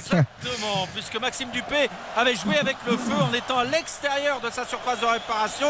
Il a tenté de relancer proprement euh, sur le côté droit. Et alors là, c'était dangereux parce qu'il y avait des Rennais.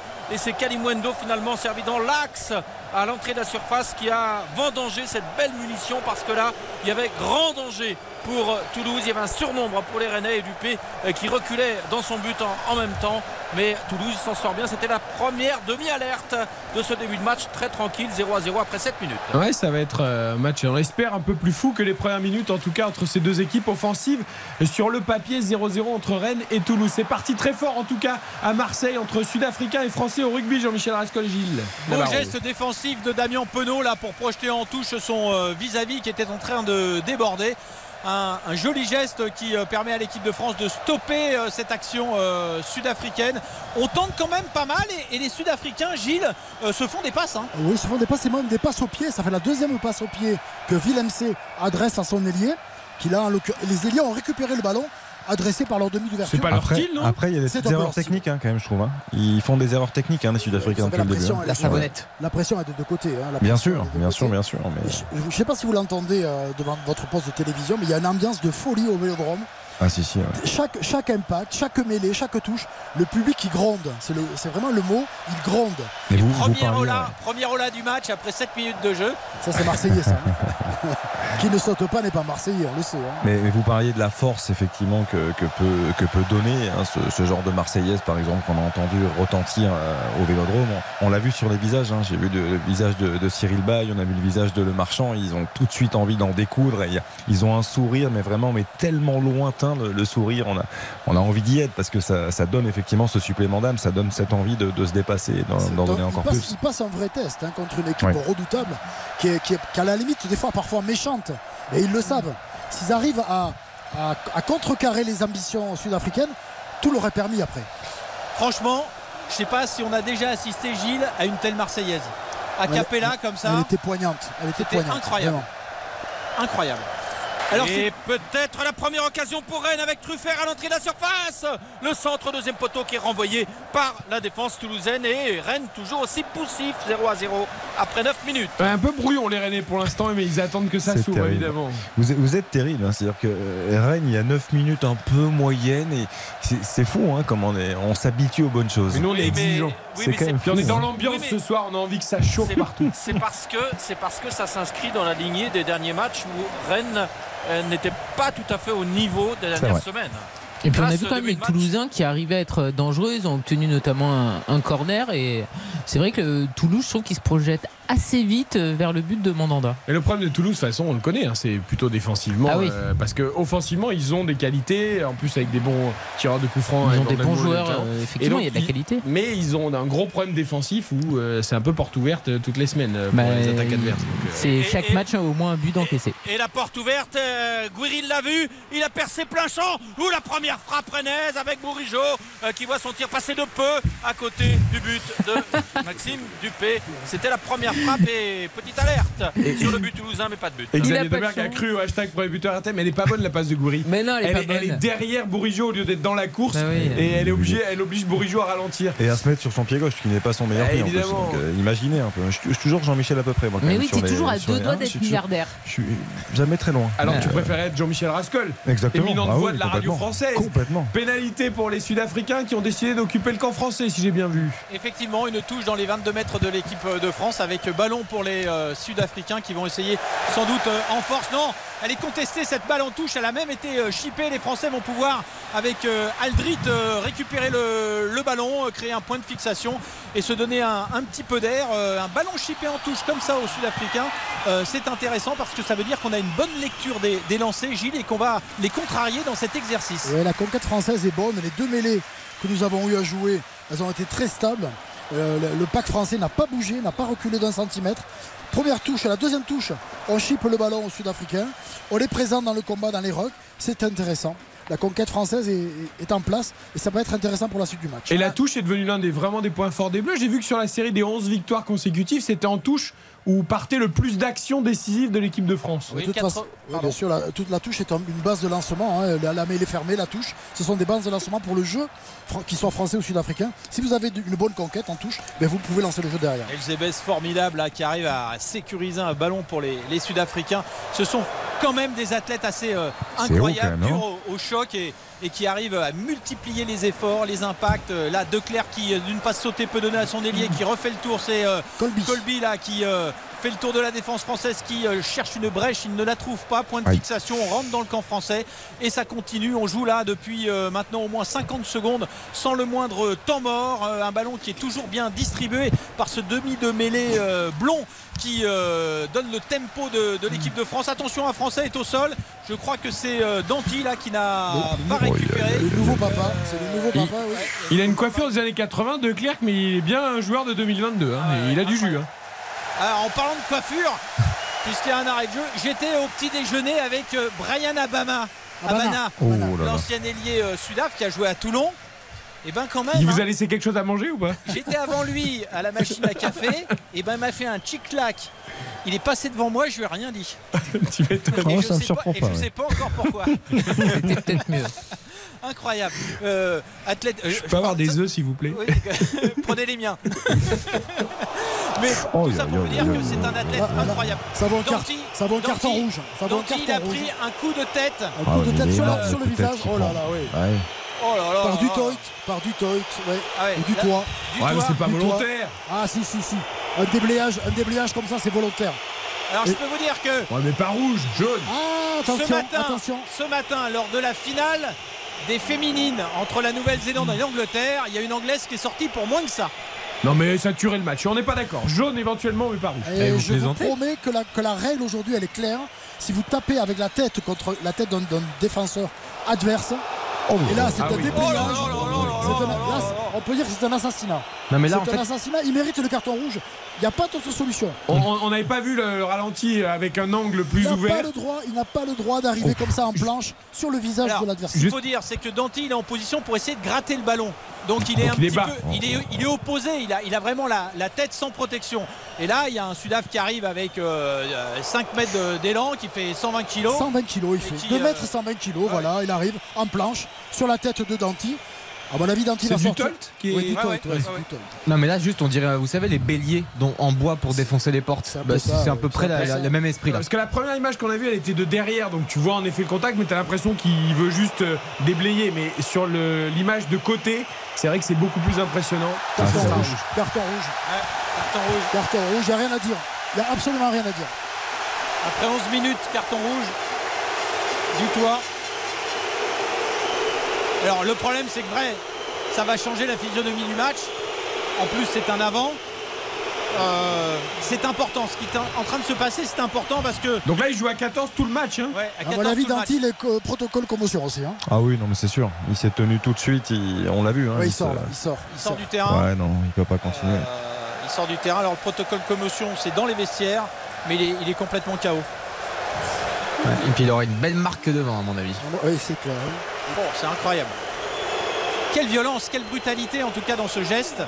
Euh, et quelle erreur au niveau international de se permettre une telle chose. Après, Eric, vous pouvez toujours. Oui, vous avez raison de dire ça force le match et tout, mais, Non, non, aujo- non, mais- aujourd'hui, il faut protéger la santé des joueurs. Non, Bien sûr. Et si vrai. vous n'intervenez pas, Non, mais franchement, à première vue, avec l'angle, on voyait pas bien. ce- Mais quand on revoit l'angle de côté, il n'y a, il y a aucun débat. Alors, vous avez raison Eric, c'est que si jamais la France venait à l'emporter, faudrait pas dire les Français sont champions du monde parce que c'est vrai qu'à 14 contre 15, euh, c'est Sans plus, buteur. euh, voilà, c'est plus la même euh, Mais limonade avec un. Si, champion du monde des matchs amicaux, on peut. Ouais, hein. ouais, c'est vrai. bon, voilà, il faudra modérer notre, notre analyse après coup. Ce sera pas une défaite encourageante, ce sera une victoire encourageante. Voilà, et en tout cas, la victoire, elle n'est pas encore euh, là, puisque les Français ne mènent que sur le score de 3 à 0. On joue depuis 12 minutes, effectivement, face à des Sud-Africains qui jouent désormais à 14. 14.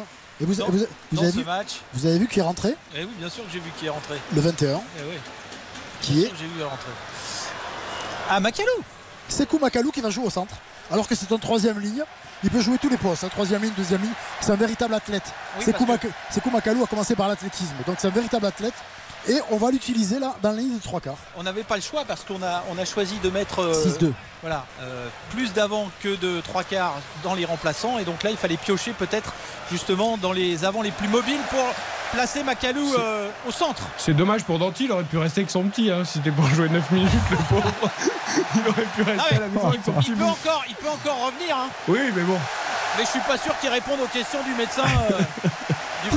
Très très belle action de Macalou qui est allé au contact en l'air, qui a récupéré le ballon. Antoine Dupont qui était derrière a pris le ballon mais ne, ne pouvait pas l'utiliser correctement. Qu'est-ce qu'il a fait? Petit coup de pied à suivre qui a atterri dans les, euh, sur la ligne des 22 mètres sud-africains. Et ce sera une touche sud-africaine. Petit détour par le foot. On n'oublie pas Philippe Audouin, Rennes-Toulouse. Mais pour l'instant, pas grand-chose, hein, Philippe. hein. Et non, c'est Toulouse qui euh, fait la meilleure impression euh, depuis le début. 0 à 0 après euh, 17 minutes. Et Aboukal, tout à l'heure, sur une action individuelle, a réussi à s'approcher de la surface de réparation rennaise. Son tir est passé à côté. Mais pour le moment, l'information de ce début de match, c'est que les Bretons sont poussifs. Même si là, il y a un joli mouvement euh, qui se déploie côté droit. Le centre de Bourigeau renvoyé par la défense toulousaine. Gouiri, deuxième chance.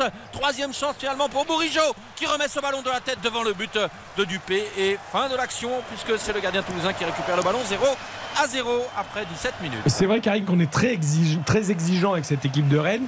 Mais ces moments où parfois ils sont très poussifs ou alors irrésistibles, ça dure quand même. Hein.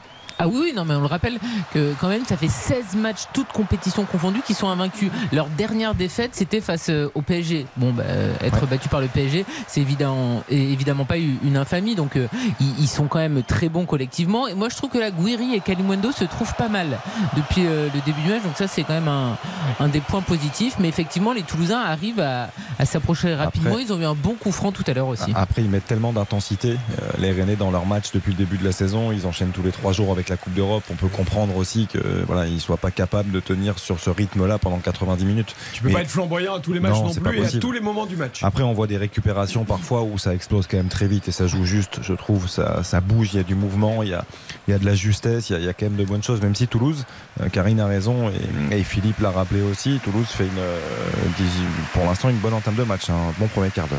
Danty est revenu sur le bord de la pelouse. J'ai l'impression qu'on s'interroge un petit peu sur son cas au rugby. On va y revenir évidemment. 0-0 entre Rennes et Toulouse après 19 minutes en Ligue 1 au Roison Park. 3-0 pour la France face à l'Afrique du Sud en rugby à Marseille. Les Sud-Africains à 14 après l'expulsion euh, de euh, Dutolt. Euh, Courte pause, retour sur RTL. RTL Foot, c'est jusqu'à 23h. RTL Foot, Présenté par Eric Silvestro.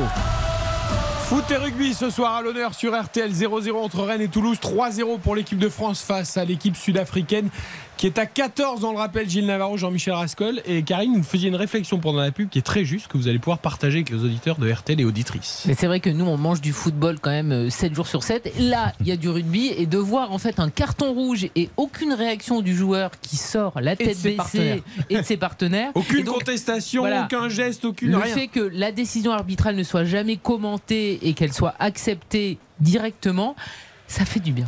Voilà, vous, vous avez l'habitude, Gilles et Jean-Michel en rugby, mais c'est vrai que.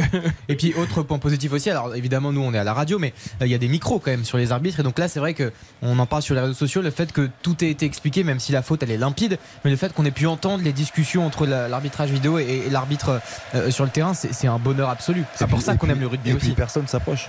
Ah oui, était, il était tout seul en train de, de voir, de faire le point, d'analyser un Personne petit n'est peu venu avec les avec images. lui. Personne s'approche. Il y a un respect euh, de- de- du corps arbitral et de l'arbitre central qui est tout simplement extraordinaire. Alors, deux précisions. D'abord, c'est Peter, Peter Dutoit qui est euh, sorti parce que vous savez, euh, Eric, c'est des Ah oui, vieilles pardon. familles Tout à fait. africaneurs d'origine euh, européenne et française plus tard. Donc, huguenote. Voilà. Donc du toit et pénalité pour l'équipe de France. Euh, un ballon placé euh, à moins de 35 mètres sur la droite des poteaux et donc tentative de Ramos pour euh, doubler le score après 16 minutes de, jeu. Voilà, entre-temps, l'équipe de France était venue jouer dans le camp des, des Sud-Africains qui se sont mis à la faute avec un ballon qui est bien tapé, qui s'élève et qui va passer alors là au centre des poteaux. Merveilleuse réalisation de Thomas Ramos pour porter le score à 6-0 en vous précisant, puisqu'on parlait de carton, que l'équipe de France, eh c'est son 14e match ce soir sans carton jaune ni rouge.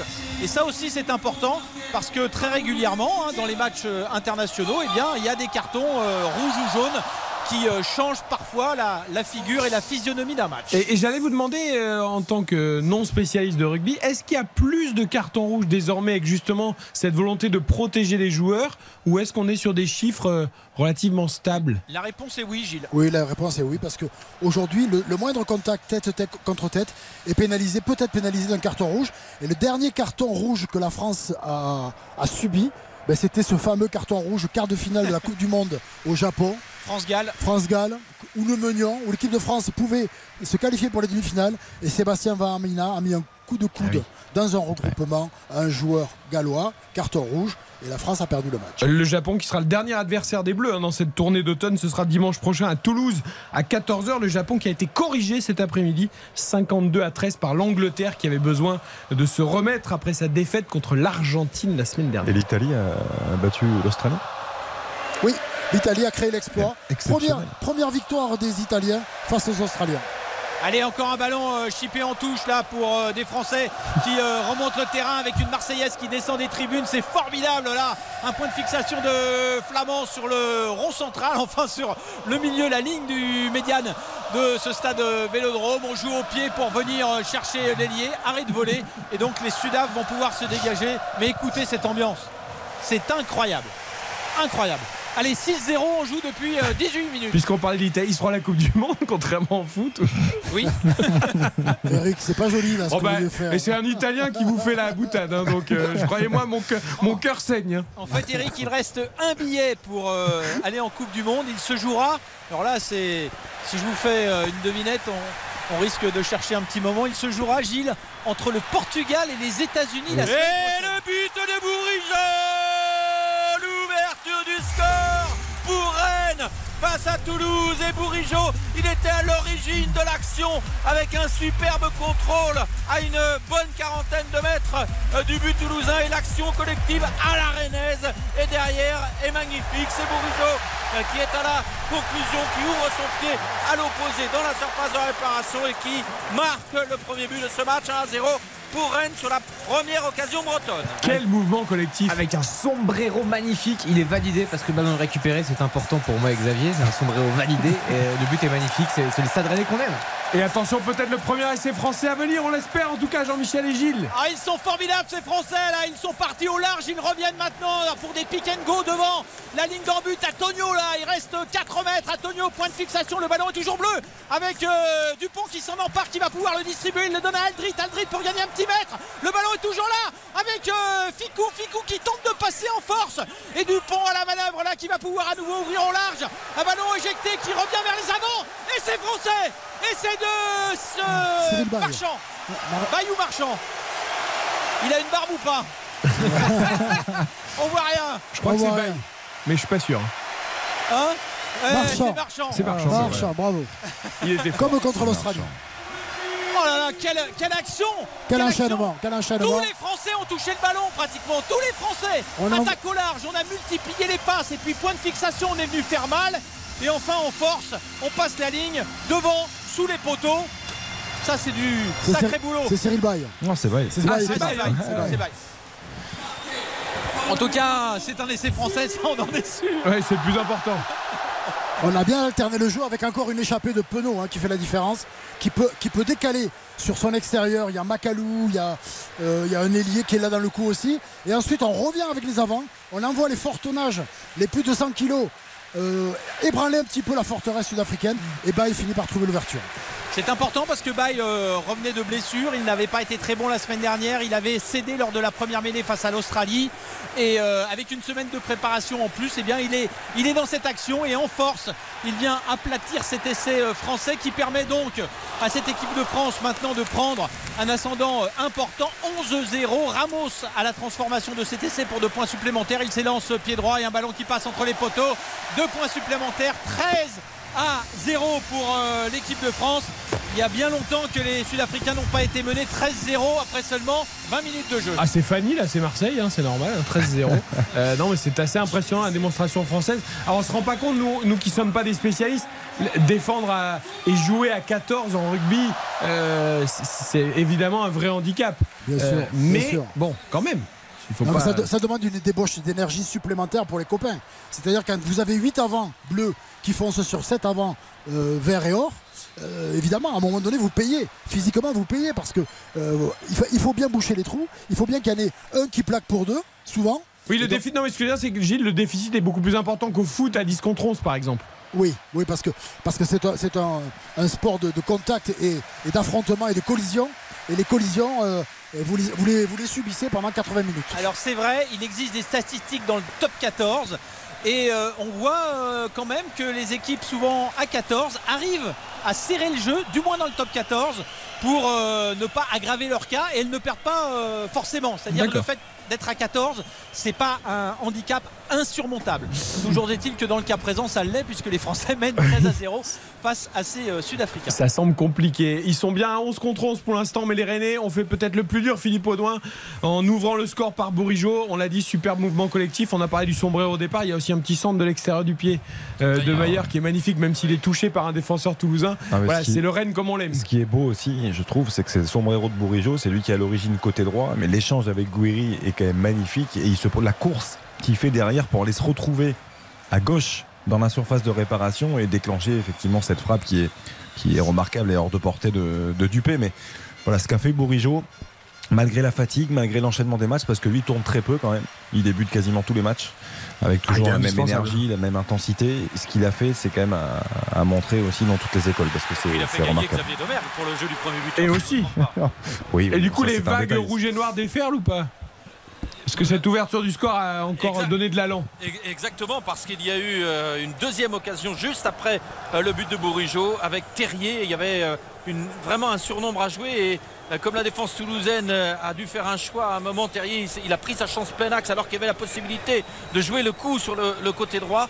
Et euh, la défense toulousaine a laissé Terrier prendre sa chance plein axe à 20-25 mètres. Il a fallu euh, que Dupé s'emploie pour détourner le ballon en corner. Et sur le corner la déviation de Traoré au premier poteau est passée euh, de peu au-dessus. Les Toulousains un peu sonnés dans un début de match où pourtant il faisait bonne impression. Rennes quand même plutôt bien servi hein, parce que c'est la première véritable occasion après euh, 25 minutes qui va au fond pour les Rennais Il était en fin de contrat ou il restait un an à Bourigeau parce qu'on a, en fin de il était en fin de contrat, c'est de ça contrat Et on a 2023. beaucoup parlé d'un départ éventuel ou pas euh, l'été Et puis dernier. finalement, il a décidé de prolonger. Donc euh, c'est très bien pour Rennes, évidemment, parce que ça peut, de- peut perturber un petit peu, évidemment, si tu pars, si tu pars pas. Au final, il a décidé de s'inscrire dans la durée. Et évidemment, il fait euh, énormément de bien. On l'avait vu encore le week-end dernier quand il avait euh, marqué euh, face euh, À Lille. Notamment euh, à Lille et il avait chambré, lui, l'ancien Lançois. J'ai j'ai bien aimé d'ailleurs qu'il il a pris son temps, ça a été très discret. Enfin, tu vois, ils sont parce que quand même, Bourigeau c'est une pièce importante de Rennes. Euh, on l'imaginait partir, pourquoi pas, à l'étranger pour un contrat peut-être plus intéressant. Et il a vraiment pris son temps. Et on sait qu'il est très bien installé à Rennes et il a fait le choix de la continuité. C'est c'est bien. Enfin, Ouais, une vie de famille aussi, euh, c'est-à-dire que il, a, il a vraiment construit quelque chose à Rennes. euh, il est épanoui aussi bien au niveau familial qu'au niveau sportif. Et c'est vrai que ouais, c'est quelqu'un de sensé. Ça fait du bien d'avoir des gens sensés effectivement aussi dans, dans le foot qui réfléchissent un petit peu plus. Et, après ça ne veut pas dire qu'il ne partira pas à Ah, la bien fin de la sûr. saison Bien mais- sûr, bien sûr. mais au moins pour Rennes il ne partira mais ça peut pas être bénéfique pour le Stade Rennais aussi. Voilà, c'est Oui, ça. tu hein, prends un petit peu de sous. Bien sûr. Exactement. Réduction du score en rugby, légère réduction du score. Oui, c'est Cheslin Colby qui vient de marquer un coup de pied de pénalité, un joli coup de pied parce que le ballon était placé quand même à 35 mètres complètement à gauche et euh, donc euh, une réussite intéressante pour celui qui n'est pas un botteur de euh, métier.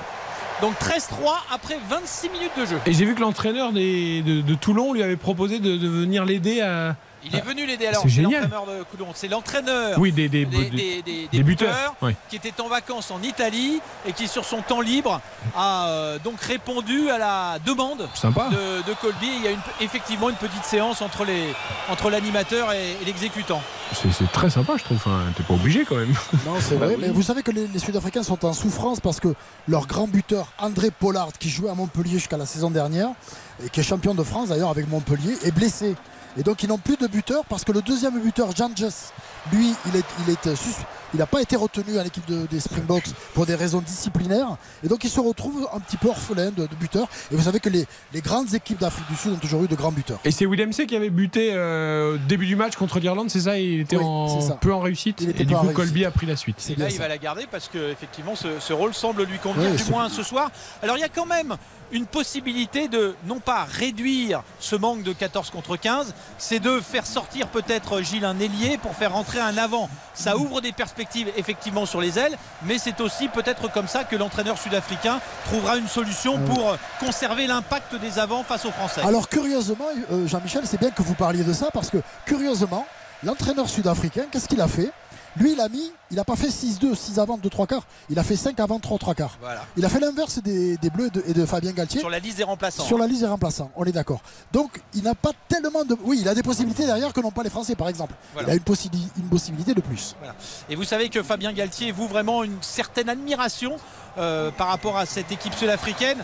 Il nous a confié que lorsque vous savez cette série documentaire est sortie sur l'épopée des Sudaf en Coupe du Monde, cette série qui s'appelle euh, Chasing the Sun, euh, chasser le, le soleil, et où euh, vraiment l'équipe sud-africaine a autorisé une caméra à vivre au quotidien, même à la mi-temps, même avant les matchs, à tout moment avec elle, eh bien, euh, il s'était procuré en avant-première cette série. Et lorsqu'il est arrivé il y a deux ans, euh, il passait deux épisodes chaque soir à Marcoussis aux joueurs de l'équipe de France. Voilà, autant. euh, comment, euh, comment faire pour devenir fort? Eh bien, euh, les Français se sont inspirés aussi de leur adversaire du soir. Allez, je fais un petit détour par le foot, messieurs, parce qu'il y a une grosse explication entre Bruno Genesio, l'entraîneur de Rennes, et Delageau, l'arbitre de ce Rennes-Toulouse. Il avait l'air très remonté, Bruno Genesio. Philippe, pourquoi? Oui, tout simplement parce que Toulouse euh, était en possession du ballon et en phase offensive. Et à l'opposé, il y avait un joueur toulousain qui était resté au sol. Monsieur Delageau a laissé le jeu se poursuivre. Et quand Rennes a récupéré le ballon avec un immense espace qui s'ouvrait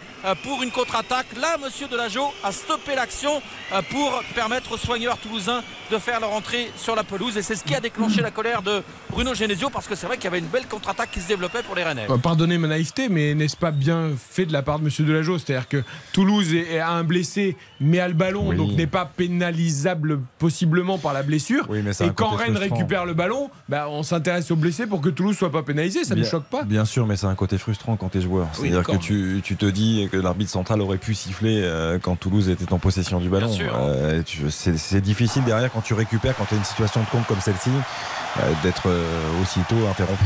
Et c'est Black Euh, Et c'est Black Et c'est d'un black, mais, mais Springbok. Et c'est Springbok, et c'est même le capitaine, hein, votre chouchou euh, Gilles qui vient de marquer. Oui, Siva, Siva Colisi.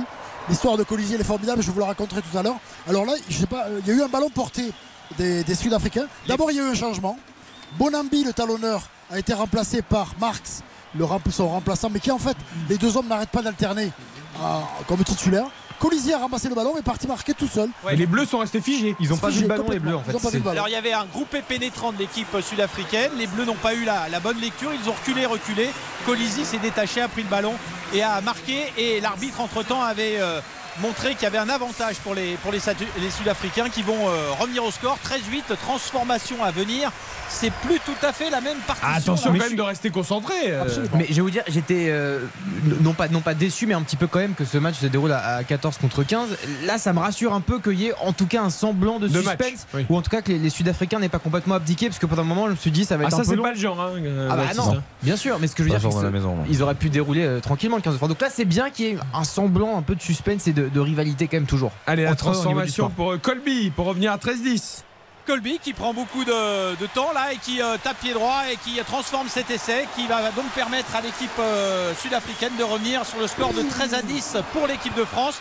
3 points d'écart mais euh, on menait tout à l'heure euh, si je dis pas de bêtises 13-0 13-0. et Tout à donc fait. on revient à 13-10 et euh, justement changement pour euh, l'équipe de France puisque c'est le le 19, euh, notre ami Romain euh, ouais, qui euh, rentre. Et euh, il y a eu un petit problème avec Antonio. On va faire un petit peu le, le décompte là parce qu'on est très très loin de la pelouse. Et donc en tout cas ils sont bien 15 hein, ces, ces joueurs français. Remise en jeu de, de Ntamak, c'est Thibaut Flamand qui est sorti. Donc et qui a donc été remplacé. Touche dans le camp de l'Afrique du Sud. On vous laisse faire vos petits comptes. On retourne au foot. 1-0 pour Rennes face à Toulouse. Philippe Et peut-être l'égalisation, non, finalement, la tête toulousaine qui passe à côté, bizarrement, à Boucal.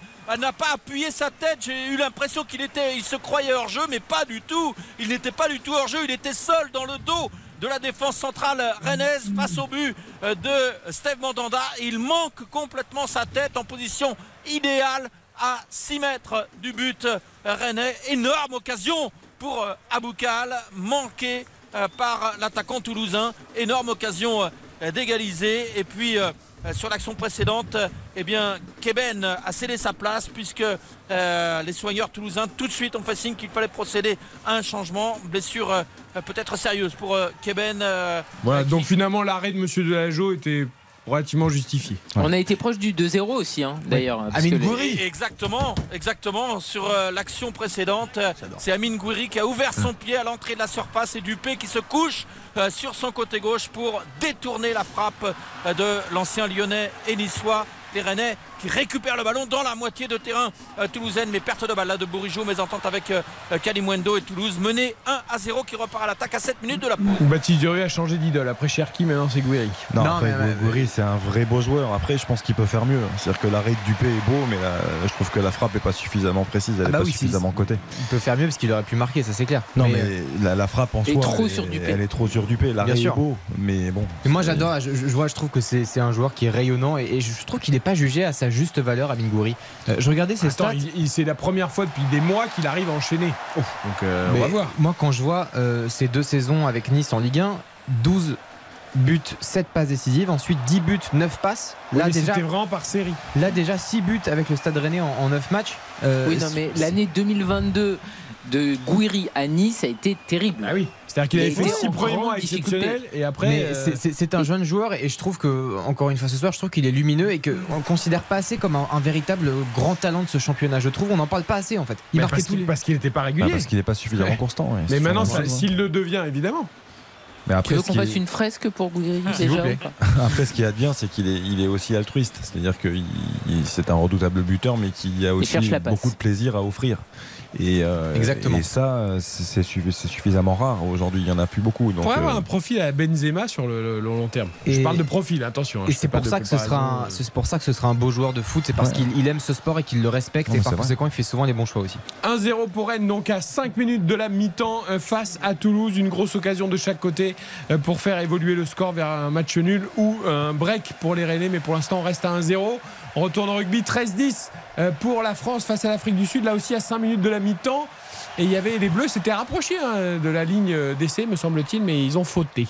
Oui, ils ont fauté effectivement et ce sera euh, une mêlée introduction euh, pour l'Afrique du Sud qui va récupérer le ballon. Cyril Bay est rentré au stand, à nouveau euh, blessé et c'est euh, Reda Wardi euh, qui d'ailleurs joue pour la première fois avec l'équipe de France qui euh, a pris le poste de pilier sur son premier ballon. Il a fait un en avant, ce qui explique justement que le danger a été écarté par les euh, Sud-Africains. Euh, protocole commotion pour Thibaut Flamand. Flamand, euh, qui a donc été remplacé par Taofi Fenua sur le terrain, puisque le deuxième ligne du stade toulousain est assis sur une chaise dans le couloir des euh, vestiaires et répond aux questions du médecin. J'ai une petite question, messieurs, pour vous. Là. Je, me pose la question par rapport à Romain Tamac, qui a connu un match euh, assez compliqué, je trouve, le, week-end dernier, et qui a souffert aussi de la comparaison de la très bonne entrée de Jalibert. Aujourd'hui, il y a une question qui se pose. On sait qu'il y a une vraie concurrence, même si euh, Ntamak semble encore avoir une longueur d'avance. Oui, il- a une longueur d'avance parce que c'est la 21e fois que Dupont et Ntamak sont associés à l'équipe de France. Les entraîneurs, le staff, ils veulent créer une charnière. Ils savent l'importance de la charnière dans une équipe. Ils savent très bien que c'est la charnière qui pèse sur le match.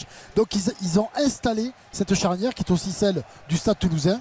Dupont, Ntamak, ce soir, c'est leur 21e euh, apparition ensemble sous le maillot bleu. Et je. Oui, c'est c'est parfaitement euh, vrai, euh, Gilles. C'est aussi le sujet d'un excellent podcast Xavier qui a écouté sur RTL.fr animé par euh, Cyril Bétou. C'était la question de ce vendredi. Faut-il euh, conforter Ntamak ou faut-il euh, promouvoir Jalibert qui avait fait une excellente rentrée? Les grands, les grands ouvreurs en fait de l'histoire du rugby, hein, les Wilkinson, les Dan Carter et consorts. Euh, ou l'Irlandais encore euh, Jonathan Sexton, Ouais, ils sûr. sont toujours là, bons ou pas bons, ils sont toujours là et c'est parce qu'ils sont là en permanence qu'ils deviennent excellents au fur et à mesure qu'ils trouvent les automatismes avec leurs leurs coéquipiers. Donc, Après, c'est ouais. voilà. Euh, bien d'avoir une émulation, Jean-Michel, et c'est bien d'avoir beaucoup, beaucoup de choix, aussi. beaucoup de talent. Donc c'est toujours la même chose. Galtier a dit le vécu compte, c'est-à-dire le passé avec l'équipe de France donne un petit quelque chose en plus à ceux qui l'ont euh, effectivement vécu. Mais bon, il ne faut pas non plus euh, fermer la porte et on peut comprendre que Jalibert, qui rentrera probablement dans ce match, on peut comprendre que Jalibert ait connu une sorte de frustration après sa, sa belle copie rendue face aux Australiens. Après la question, je l'évoquais surtout par rapport au. Mais ça, c'est parce qu'il est du bébé qui dit ça, Non, non, mais. non, non. Ouais, bah, son Pas- côté pas- bordelais, pas- oui. Pas, pas uniquement, non, mais simplement par rapport à la prestation globale de, de- d'Ntamak sur ce match, par Oui. exemple. Je, je trouve qu'il a. Il a pas l'influence. Mais après, c'est comme on disait tout à l'heure avec Saïd et Openda. Tu, tu, c'est Ouais. pas parce qu'il y a eu un match où un était Bien meilleur que l'autre que tu rechanges Ah, au match pas d'après. tout pour- remettre en cause, évidemment, tu as mais raison. sur la durée, il faudra quand même euh, voir. Parenthèse, mais surtout, je le répète, sur, sur- pour, un match- pour une équipe de rugby, une grande équipe de rugby, elle a une grande charnière. Ouais. Ça fait deux fois que, le, que, le- que celui qui s'est saisi du ballon en plein vol est plaqué par un adversaire sud-africain. Ouais, alors Ils là, am- c'est- c'est- Ah, ils ont retrouvé c'est la niaque, hein, les Ouais, Sud-Africains. ils ont retrouvé la niaque et ça fait hurler le stade de Vélodrome. Par- par- Parenthèse du bébé, hein, mais ça, ça va pas trop hein, en top 14, Xavier. hein. Je préfère parce que tu as vécu une descente des Girondins. Je voudrais pas que ça se passe aussi en rugby. Oui, pour l'instant, la saison est longue. la victoire contre Toulon, ça leur a ça a Bien, avancé quand même. bien Oui, sûr, la saison est longue. Bon, il y a- on rappelle que les Girondins de Bordeaux ont égalisé quand même contre Pau. C'était un match important cet après-midi. Ouais, mais le Havre- Ligue le 2, Havre parce a gagné, hein. Tu as parlé des résultats de Ligue 2, mais tu les as pas entérinés. Le Havre a gagné à Guingamp. hein. Je ne présente pas l'émission. Non, mais je, je- je me permets de. de- de On les on donnera la gagné. mi-temps du foot et du rugby. Et le Havre a gagné à Guingamp, solide leader. Il y aura. Oh là là. Il y a un bon coup franc à Rennes, si on peut y aller peut-être euh, dans les deux dernières minutes de football. Rennes-Toulouse 1-0, Philippe Audouin. Exactement, un coup franc pour Rennes, Rennes qui mène 1 à 0, deux minutes à jouer avant la mi-temps, un coup franc qui se situe euh, quasiment à l'angle de la surface euh, de réparation sur le flanc droit de l'attaque bretonne et c'est Meyer euh, qui va le frapper, l'international euh, croate qui va s'envoler dans quelques jours euh, pour le Qatar euh, puisqu'il fait partie des 8 sélectionnés rennais pour euh, la Coupe du Monde, c'est pas mal, 8 Beaucoup, internationaux à la Coupe du Monde. Ah oui. Enfin, le huitième, c'est pas encore officiel, mais ça fait pas beaucoup de doute. Euh, c'est Kalemdine euh, Souleymana. On ne connaît pas encore la liste officielle du Ghana, mais euh, Souleymana, il sera, euh, c'est quasiment euh, certain. Il joue très peu à Rennes. hein. Et ben, il a été beaucoup blessé l'année dernière, Oui, bien tout sûr. comme Doku. Bah, comme son L'équipe- frère, ouais, ouais. L'équipe, c'est. Doku, il a été pris hein, d'ailleurs avec la Belgique. Oui. Il était tout comme Arthur Théâtre. Exactement, il y aura deux Belges, deux Rennes, deux Rennais avec la sélection belge. Et, euh, et le coup franc peut être frappé par euh, Bourigeau qui vient brouiller les pistes également. Mais euh, je pense que c'est plus pour le pied gauche de Mayer, monsieur Delageau, qui demande aux défenseurs toulousains de se surveiller. La feinte de Bourigeau, la prise d'élan de Mayer, le ballon qui s'élève. Ouh, Dupé qui se détend et surtout Théâtre qui se jette au deuxième poteau qui ne peut détourner ce ballon et le rabattre dans le but toulousain. Ça file en sortie de but, mais c'était chaud, toujours à 1-0 pour Rennes. Il reste quelques secondes en première mi-temps. C'est pareil pour le rugby. Il y aura peut-être l'occasion pour les Français, Gilles Navarro et Jean-Michel Rascol, de rentrer à la mi-temps avec 6 points d'avance et non pas 3. Oui, il faut réussir quand même ce coup de pied. Un ballon qui est placé assez loin des, des poteaux, près de, de 40 mètres, mais c'est une possibilité. Et quand on connaît la dextérité de Ramos dans cet exercice, on peut effectivement imaginer, Eric, que euh, la France rentre au vestiaire avec 6 points d'avance, 13-10 pour euh, l'instant. On a vu Macalou. Lui, Macalou, il mange pas des, des chamallows en défense. hein. Non, c'est euh, clair. oh C'est une belle expression. Elle Et, justement, je voulais, je voulais vous dire que Macalou, depuis sa rentrée, il apporte quelque chose à cette équipe de France. Il est positionné évidemment euh, au centre puisque Danti est sorti, mais il apporte, il est très incisif. Il est allé récupérer deux ballons sur les renvois très importants. Donc il est présent, il, il a, il a envie de prouver des choses. Et, vous- et alors il y a eu un autre protocole commotion. Je crois que c'est- on vient de le voir sur le sur l'image de la, à la Protocole télé. à 145 kilos. Oui, le 145 kg. Antonio qui est sorti aussi, qui a dû laisser sa place à Fallait Afa. Ça en fait 4. Ah ben, Est-ce que c'est le médecin qui écoute ou c'est le joueur dans ces cas-là? Vous pouvez imaginer la, la- la- la densité du match sur le terrain. Bah ouais. Quatre, trois, trois protocoles commotion en une mi-temps. Ouais, 3. Pas mal. En tribune presse, ça va, Jean-Michel et Gilles? Ça Vous- va, ça va très bien. avec, euh, ça va bien pour Ramos là, qui tape ce coup de pied, un ballon qui s'élève et qui va passer entre les poteaux. Et Eric, vous aviez raison. 6 points d'avance euh, pour euh, l'équipe de France à la mi-temps. 16 à 10. Solide, hein, Ramos. Hein 4 sur 4. À 4 sur 4, Très solide, puis la semaine dernière, solide ce soir. Vous savez qu'il joue quand même sa place en équipe de France puisque son coéquipier à la fois à Toulouse et en équipe de France, Melvin Jaminet, est blessé à une cheville.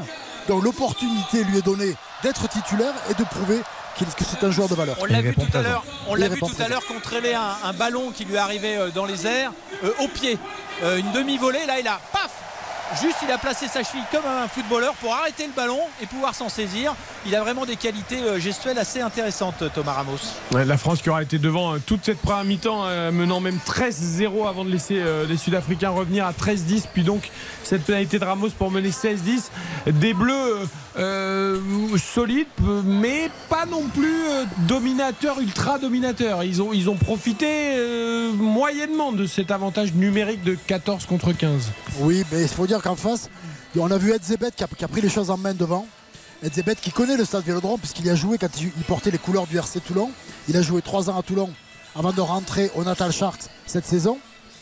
Edzebet, il a rassemblé un petit peu les- avants autour de lui. Il leur a dit Ok, les gars, c'est pas parce qu'on est un de moins qu'on va se laisser marcher sur les pieds. Et il est parti à la, pointe du combat. On le voit euh, plaquer, récupérer des ballons. Euh, il a récupéré un ballon au sol qui a, failli faire mal aux Français. Il a sonné la révolte. Et autour de lui, avec Colissi, le, fameux capitaine, le premier capitaine noir d'une équipe sud-africaine à soulever le- la Coupe du Monde, c'était en 2019 au Japon. Avec Colissi et les autres, eh bien, ils ont, ils, sont serrés les coudes et ils posent des problèmes aux Français. Mais ça, on le savait qu'ils allaient poser des problèmes aux Français. Mais à 14 contre 15, à 7 avant contre 8, eh bien, ils posent des problèmes aux Français.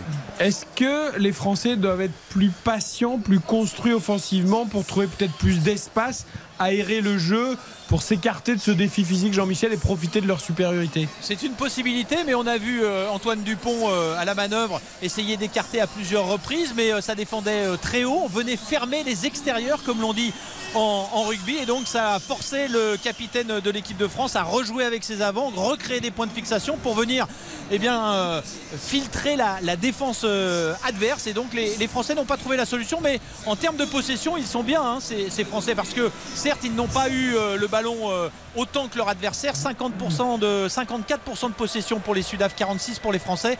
En revanche, euh, ils ont euh, bien plaqué 63%, 63 plaquages pour les Français, 41 seulement pour les, les Sud-Africains. Ce sont les Français qui se baissent pour euh, éviter justement que les Sudaf puissent avancer. Et ce sont les Sud-Africains eh bien, qui imposent l'épreuve de force. C'est du classique C'est- ouais. et ça sera comme ça jusqu'au bout. Et ces chiffres, euh, ce chiffre que vous venez de donner, Jean-Michel, sont intéressants parce que la France, le jeu de Fabien Galtier, c'est surtout sur la dépossession. Ne pas avoir le ballon pour avoir des ballons de contre, des, ball- des ballons de récupération pour essayer de, de- de- de trouver des failles dans la défense adverse. Or là, ils n'ont pas tellement la dépossession. 54-46, c'est très équilibré. Donc ça veut dire qu'ils ont aussi leur ballon, mais qu'ils ont du mal à les utiliser parce qu'en face, eh il y, a une- il y a une défense béton, hein, il y a une défense barbelée, comme toutes les défenses du monde aujourd'hui. Toutes les meilleures nations aujourd'hui ont d'excellentes défenses et les Sud-Africains sont, les champions du monde en titre. Être patient, euh, Xavier, quand même. Oui, oui. Euh, et ils vont bien euh, physiquement aussi marquer le coup à un moment, même s'ils sont très costauds, les Sudaf, Être, en ouais. infériorité numérique. Être patient, tu as raison, mais varier aussi.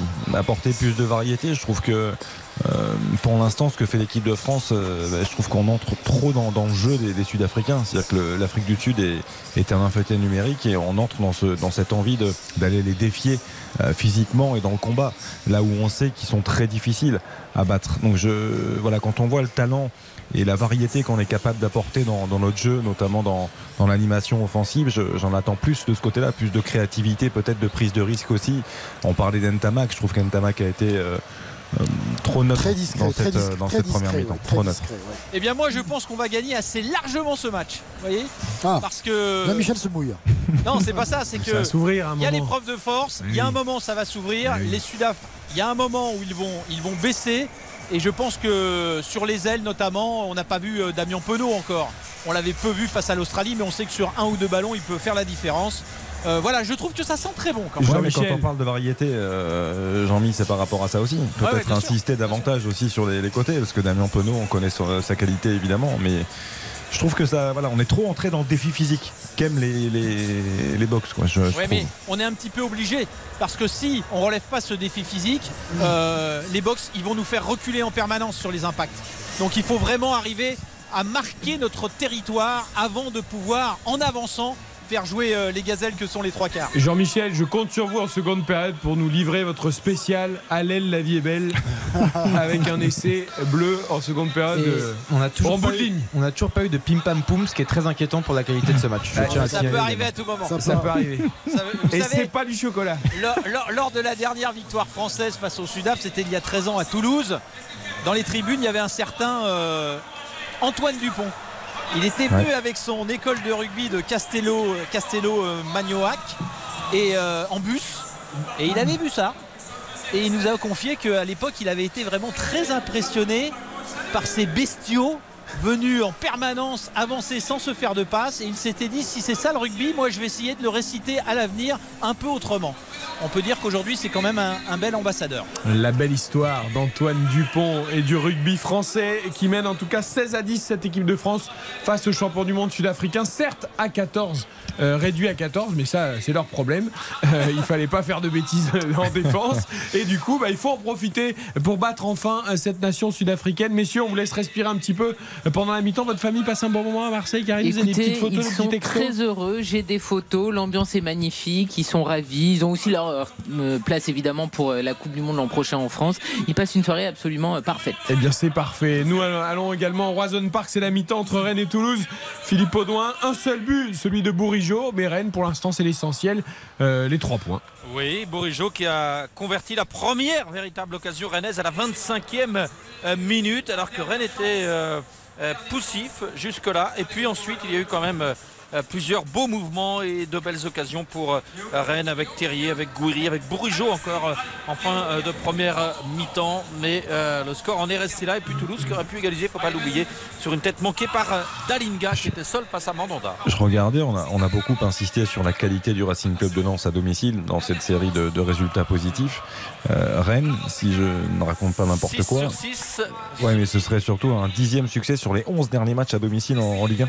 Je Oui, et, et la Non, mais série, c'est c'est- 6 de suite en Ligue 1. c'est quand même quelque chose de, de significatif. quoi. Quand, quand tu arrives effectivement à, à confirmer comme ça euh, tous les, les 15 jours à la maison, euh, et en plus de ça, être performant à l'extérieur, ça ressemble à une grande saison. Euh, Karine, même si euh, Toulouse a eu l'occasion d'égaliser, on sent quand même voilà, une vraie différence entre les deux équipes. Euh, on a l'impression que Rennes a de la marche. Quoi. Non, mais sur cette mi-temps, il devrait euh, mener euh, plus largement parce qu'on a vu beaucoup de beaux mouvements, on a vu énormément Gouiri, on a vu Bourigeau. Je suis un petit peu déçu par contre, euh. Kalimundo, voilà, parce que on l'a vu en tout début de mi-temps et puis après, euh, on l'a beaucoup moins vu. Il a perdu pas mal de ballons, il a perdu des duels, donc euh, il faut qu'il récupère hein, parce que le Kalimundo, il nous a beaucoup plu évidemment à Lens. Il est arrivé, il était blessé à Rennes. Pour l'instant, il n'a pas encore lancé vraiment son aventure euh, avec Rennes, donc j'attends plus de lui. Il avait été bon dans ses tout premiers matchs avec Oui. Rennes. Ouais. Et puis euh, là, c'est vrai que ça fait plusieurs semaines qu'il est dans le dur. Mais bon, la qualité du joueur ne fait aucun doute. Bien sûr. Donc il y a un moment, euh, il n'y a pas de doute, Kalimwendo va, va hisser son niveau et se mettre à, à la hauteur de ses Ouais, et coéquipiers puis, d'attaque. puis dans le pire des cas, il y a quand même d'autres possibilités. C'est-à-dire que Terrier peut se réaxer, euh, on peut avoir Doku qui peut rentrer effectivement sur un côté. Il y a, il y a, Souleymana Abli- il y a Ablin qui a fait de bonnes apparitions aussi, je trouve, en Coupe d'Europe. Il y a, il y a Désiré Doué qui est un joueur plein de talent. Euh, voilà, il y, a, il y a quand même beaucoup de possibilités dans le secteur offensif côté Rennes. Oui. La marche, tu la sens aussi, Philippe? Ah ben, je- le potentiel est énorme Euh, parce que quand on, moi, je- je- en préparant ce match aujourd'hui, je me disais mais c'est fou quoi.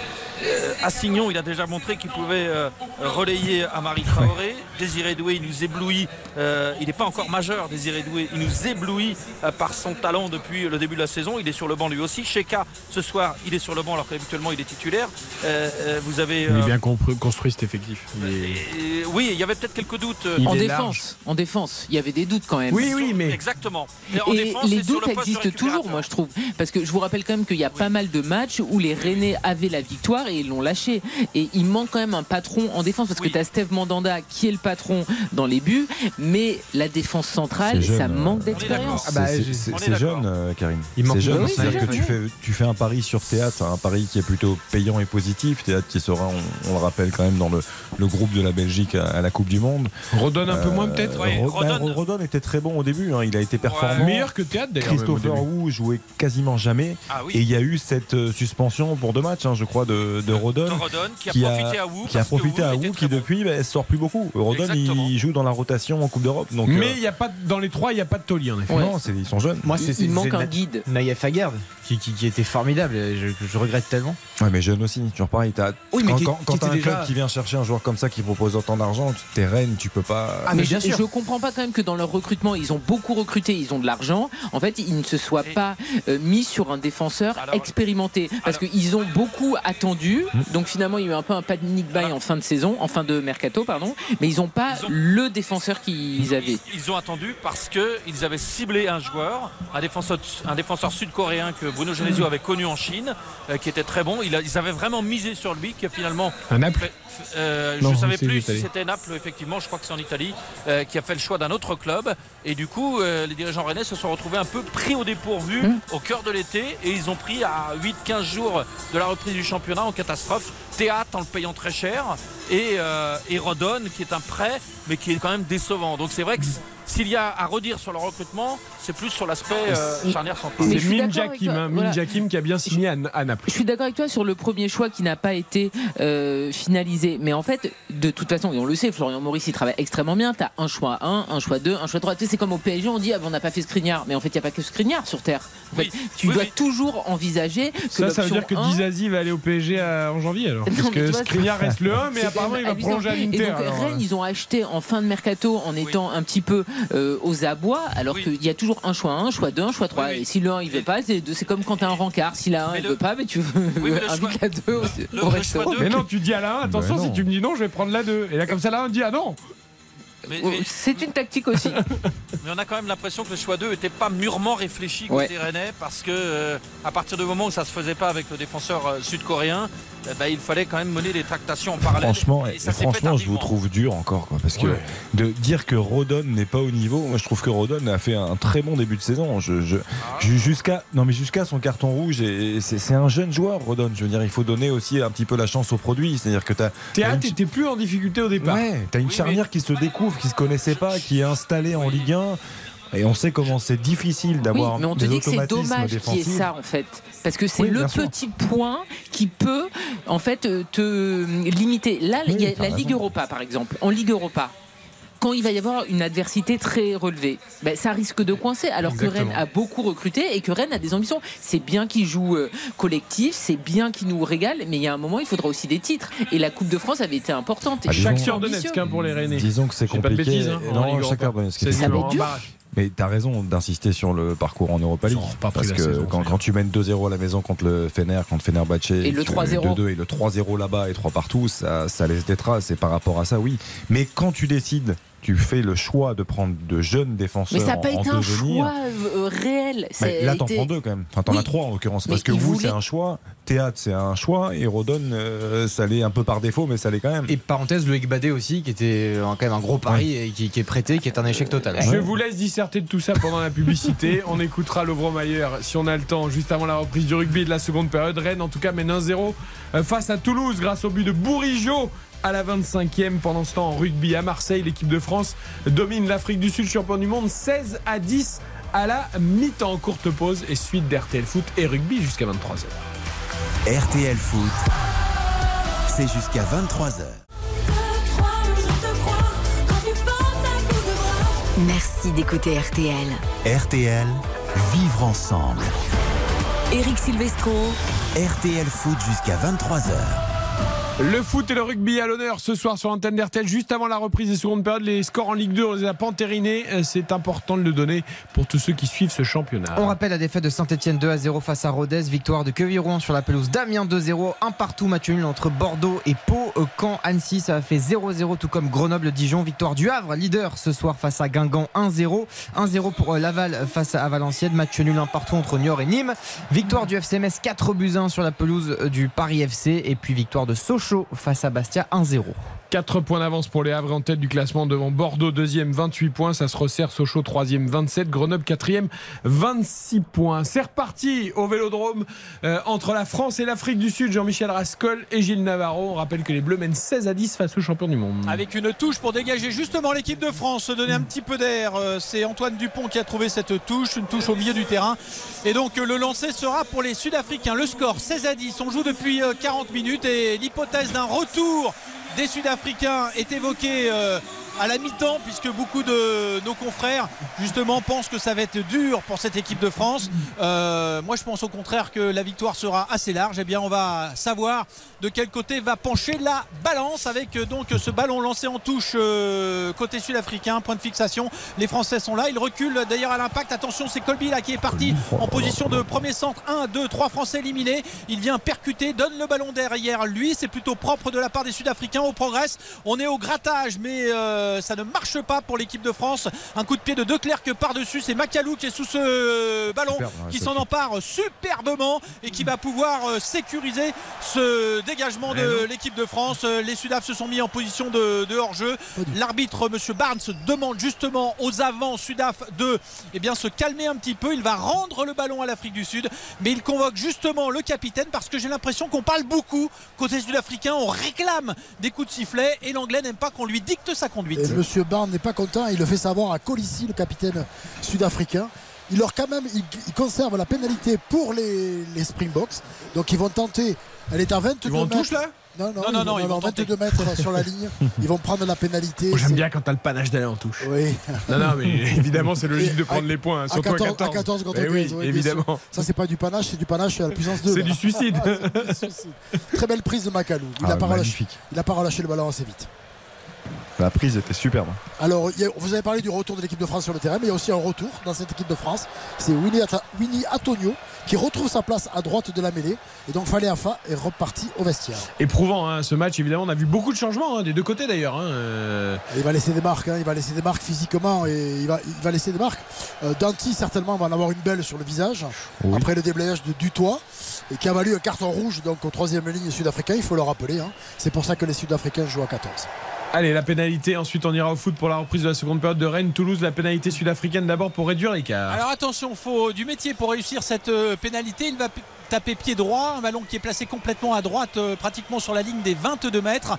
Euh, deux pas, trois pas d'élan même. Il tape et le ballon euh, s'élève. Il prend la bonne euh, direction. Il va passer entre les poteaux. Bravo à Cheslin Colby. Il est à 100% pour l'instant, Il est à 100% qui euh, réduit le score euh, 16 à 13 désormais pour l'équipe de France. Le match est total.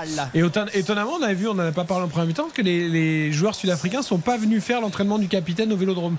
Ils Non. sont restés à Mayol. Enfin, Effectivement. Alors, il y a eu plusieurs explications. Il y avait un peu d'encombrement, ça les embêtait. Surtout, euh, Colby leur a dit Vous savez, moi, le vélodrome, je connais bien. Je connais, suis allé ouais. souvent avec euh, Toulon. Et puis, aussi, oui. surtout, euh, ils ont pu euh, s'entraîner, en tout cas, aussi dans un environnement qui était plus privilégié. Euh, donc, ils ont préféré euh, ne pas Et- connaître cet avant-propos au vélodrome hier. Et ils sont arrivés tôt, hein, après leur match en Irlande, euh, euh, en France et dans leur camp de base qui Alors, sera celui de la Coupe du Monde. Avant ça? même, je vais vous dire, d'aller en Irlande, Ah, ils étaient déjà là. ils étaient à l'INSEP. Parce que moi, avec mon petit scooter pour venir au bureau un matin à 7h30, je suis tombé sur trois d'entre eux qui faisaient un footing d'enfer. J'ai dit, qu'est-ce qu'ils font là? Et puis ils avaient le survêt des, des Springboks. Et je me suis renseigné derrière. Et euh, effectivement, notre euh, ami Fabien Canu, le directeur NITSEP, m'a confié qu'il accueillait les Springboks au sein de, donc, de l'Institut des sports Et il est fort. Jean-Michel parce qu'il a quand même réussi à glisser qu'à 7h30 il était déjà en route pour le bureau. Ça, Ah, c'est quand même... Et avec, Ouais, son... c'était exceptionnel. Ah, avec son petit scooter qui est quand même assez gros. Et Eric, Eric, c'est un, métier, vous le savez. Ah hein. il est fort, il est fort. Il est très très fort. Euh, 16 à 13 pour la France face à l'Afrique du Sud. La reprise de la seconde période de Rennes-Toulouse, Philippe Audouin. Exactement, c'est reparti depuis deux minutes. Rennes qui mène 1 à 0. Deuxième changement côté toulousain avec la sortie d'Aboukal. Peut-être un problème physique pour euh, l'attaquant euh, Aboukal et euh, qui a été remplacé par le Belge Dejagereux. Et euh, Ah, Capitaine, il, a, il repris le brassard hein, de Jagereux. Il a repris son brassard de Et capitaine. du coup, Shaibi est remonté d'un cran, non C'est ça, euh, Philippe Et Shaibi est monté d'un cran effectivement parce que Dejagereux lui euh, c'est un milieu de terrain. Attention à cette action rennaise et le centre à venir mais c'est repoussé par la défense toulousaine. Toulouse menée 1 à 0 au Roison Park après 3 minutes en deuxième période. Allez, on va guetter la réaction toulousaine, mais là aussi, on peut s'attendre peut-être à une domination rennaise. Le rugby, ça se bagarre dans les regroupements, ça se donne des coups, des coups de coude, et vas-y que je te prends la position. Est-ce qu'on a une pénalité là, Oui, pour les pénalité, oui, oui, bien sûr, puisqu'il y avait un groupé pénétrant, une petite cocotte de l'équipe de France qui a été stoppée Ah. alors que c'est illégal en prenant justement les avants euh, sous euh, les euh, genoux. On a écroulé le môle en gros. Et donc euh, l'arbitre avait donné l'avantage sur cette action à l'équipe de France. Pénalité, Ramos. Alors là, c'est un ballon qui est placé euh, complètement euh, à gauche euh, quand on regarde les poteaux. Euh, L'angle est, est- est fermé. C'est un peu le même que Colby tout à l'heure. Et euh, le public applaudit. Il va falloir euh, quand même pas mal de, de dextérité pour passer ce ballon. Le ballon s'élève, il est bien parti, il passe entre les poteaux, magnifique. Ramos 100% lui aussi. Et à nouveau 6 points d'écart, 19 à 13 pour l'équipe de France après 45 minutes de jeu. Après, Ça, c'est dans l'attention de Karine. Il faut jamais couper les pattes à la cocotte, jamais. Jamais. J'ai- j'ai- J'écoute. Elle, adore, elle nous a raconté la cocotte tout à l'heure. Ah bah, ça m'a marqué. Et là, là c'est vrai que Ramos était quand même mieux placé dans le sens où pour un droitier, il peut Ouais, la- ouais, la c'est vrai, travailler de l'intérieur. Mais c'est efficace, hein, que, ce soit, sûr. que ce soit Ramos Les ou deux, Colby. 100%. Euh, Colby, moi, il me plaît beaucoup. J'adore ce genre. Je trouve qu'il est déroutant. Je trouve qu'il a des appuis terribles. Et puis, Tout à l'heure, il a quand même mis gelonge sur les fesses Ouais. alors que le gabarit est pas le et même. puis hein. il y va, quoi. Il y va dans, le, dans les duels, il va dans le combat. Il... Oui, Là- puis là, vous savez, c'est il y a autre chose aussi, c'est qu'il donne espoir à des petits gabarits qui Ouais, voudraient jouer ça. au rugby. Ouais. Ils se disent, eh ben, s'il y a Colby qui est sur le terrain, Exactement. pourquoi un jour Au départ, c'était pas gagné parce qu'il est quand même petit pour euh, le rugby et il est Il est métis. Il est ma- Ah oui, il est, Il est métis. il est- il est Donc arrivé à jouer chez les Springboks, d'ailleurs il a été barré par sa taille très longtemps. euh, la porte des Springboks lui était fermée parce qu'on estimait qu'il n'avait pas le gabarit a- adéquat pour rejoindre l'équipe nationale. Il avait été élu meilleur joueur du monde une année, non? Oui, ah bah, lors de la Coupe du ça, Monde Ouais, c'est ça, l'année de la Coupe Ah du non, Monde. c'était du toit. 2019. Ah, c'était C'était du toit qui avait été. Et lui, il l'a pas eu, euh, Euh, Non, il a été nominé, mais je pense qu'il l'a pas eu. D'accord. Je pense que c'est Dutoit qui, le, qui pour les, les services rendus au Springboks, avait le fameux Dutoit qui est sur le banc de touche aujourd'hui. euh, Je pense, sans vous euh, contredire, parce que vous avez raison, qu'il a été nommé meilleur joueur du top 14 Exact. euh, lorsqu'il jouait avec Exact, le Stade exact, Toulousain euh, l'année après la Coupe du Monde. Voilà. Donc pas meilleur Ouais, joueur vrai du que c'est monde, mais un, un meilleur ailier joueur. euh, virevoltant qui- Ah ouais. qu'on aime voir. quoi. Non, et puis là, c'est. Moi, je trouve que. Attention, Attention. attention à De Klerk là qui est parti tout seul, qui peut Ouh combiner. là On rentre là dans les là 22 mètres. euh, la que, France se est-ce que replie. vous avez vu le déblayage de. Zebet Ouais. Attention Williams c'est Williams c'est sur un pas pour l'arrière l'arrière qui euh, percute les Français sont là mais c'est un petit peu difficile de voir de quel côté les, les Sudaf vont attaquer coup de pied par dessus de De Klerk Antonio regarde qu'est-ce qu'il fait Antonio il faut Non, sauter non, non, c'est- Ah, mais est-ce que Dupont, bah ouais. Dupont Dupont. a pas joué le ballon là Dupont, Dupont est passé dessous. Eh oui. Il a renversé. Aïe, aïe, aïe. Ah peut être jaune, ça. ouais, Ah, ça peut être Ah même oui, ça rouge, peut être même. Même rouge Ouais, parce Attendez, que- Dupont pourquoi vous parlez de Parce qu'il est c'est passé Dupont dessous, qui- Colby. C'est Dupont qui plaque. Ah j'ai pas vu Enfin, qui, essaye de plaquer, mais qui s'intéresse pas trop au ballon. Et en fait, l'autre- le Sud-Africain prend son appui et saute. Et euh, Colby, je crois que c'est Colby. hein. C'est Colby, ouais. Il me Ouais, semble c'est que c'est Colby Colby. mais euh, Et il est tombé sur la tête. S'il Ouais. est tombé sur la tête, euh, Dupont, il a un carton rouge. En fait, il fait tout Colby aujourd'hui, en fait. C'est-à-dire que. Mais même, je trouve le fait de le voir travailler au niveau du pied, c'est quand même pas sa qualité première. Je trouve ça alors, assez attendez, sur exceptionnel. l'écran du stade on revoit effectivement moi l'action qui m'a échappé Ouais, Euh, oh non non, il n'y a Non. rien sur Dupont. hein. Dupont, il n'y a, pas de faute de Dupont. Il Il, y a prend rien les, du tout. il prend les, il prend les crampons de de, Colby dans, dans la tête. La frappe de meilleur pour le Stade Rennais. excusez-moi. Oui, pardon. La frappe de meilleur pour le Stade Rennais à la limite de la surface détournée à part Maxime Dupé qui va chercher le ballon au sol. Corner à suivre pour les Bretons. Alors moi, je vais vous dire, s'il y a un carton, euh, c'est rouge. ah, il y a rouge pour Dupont. Ouais. Eh, la alors- faute, elle vient de Colby. Non mais Jean-Michel, euh, honnêtement, euh, tu as raison, euh, euh, parce qu'en fait c'est Colby qui met un coup de genou en l'air à Dupont. Le problème c'est que Colby lui il saute pour récupérer le le ballon de bien De sûr. Klerk en l'air et Dupont lui en fait il joue pas vraiment le ballon. Il, essaye plus d'empêcher Colby euh, de prendre ce ballon en l'air. Et, et du coup, En fait, ce qui, a, en fait, ce qui est terrible pour Antoine Dupont, c'est qu'il n'y a, rien d'intentionnel Non, il n'y a rien dans, d'intentionnel. dans son intervention. C'est ça, ça qui est dur. Mais il ne doit, pas jou- il doit pas jouer ni le joueur ni le ballon. Il doit rien eh, jouer. disons que s'il est en retard et qu'il peut pas disputer le ballon, il doit s'abstenir. C'est ça, Gilles? Euh, Il Qu'est-ce qu'il doit doit faire? s'abstenir. Il doit faire un crochet et partir en touche. Il doit, Ben lever, non, les, il il doit- doit lever les bras en l'air et, ne pas jouer. Je comprends ce que tu veux dire, Jean-Mi. hein. Je, je comprends complètement, C'est mais dur, oui, c'est dur. c'est très dur. hein. Ça peut paraître très sévère parce qu'il n'y a eu aucune euh, mauvaise intention de la part de Dupont, mais à l'arrivée. À l'arrivée, ça peut être terrible pour, pour Colby. C'est qui le premier très, très carton mal. rouge de la carrière de Dupont. Ah, avec, certainement, euh, oui. C'est le 15 de certainement France. le. Et alors là, ça redistribue complètement les cartes parce oui. que les deux équipes sont à 14. Que les Français. Bon, il y a Maxime Lucu qui va rentrer, hein, Ouais. certainement.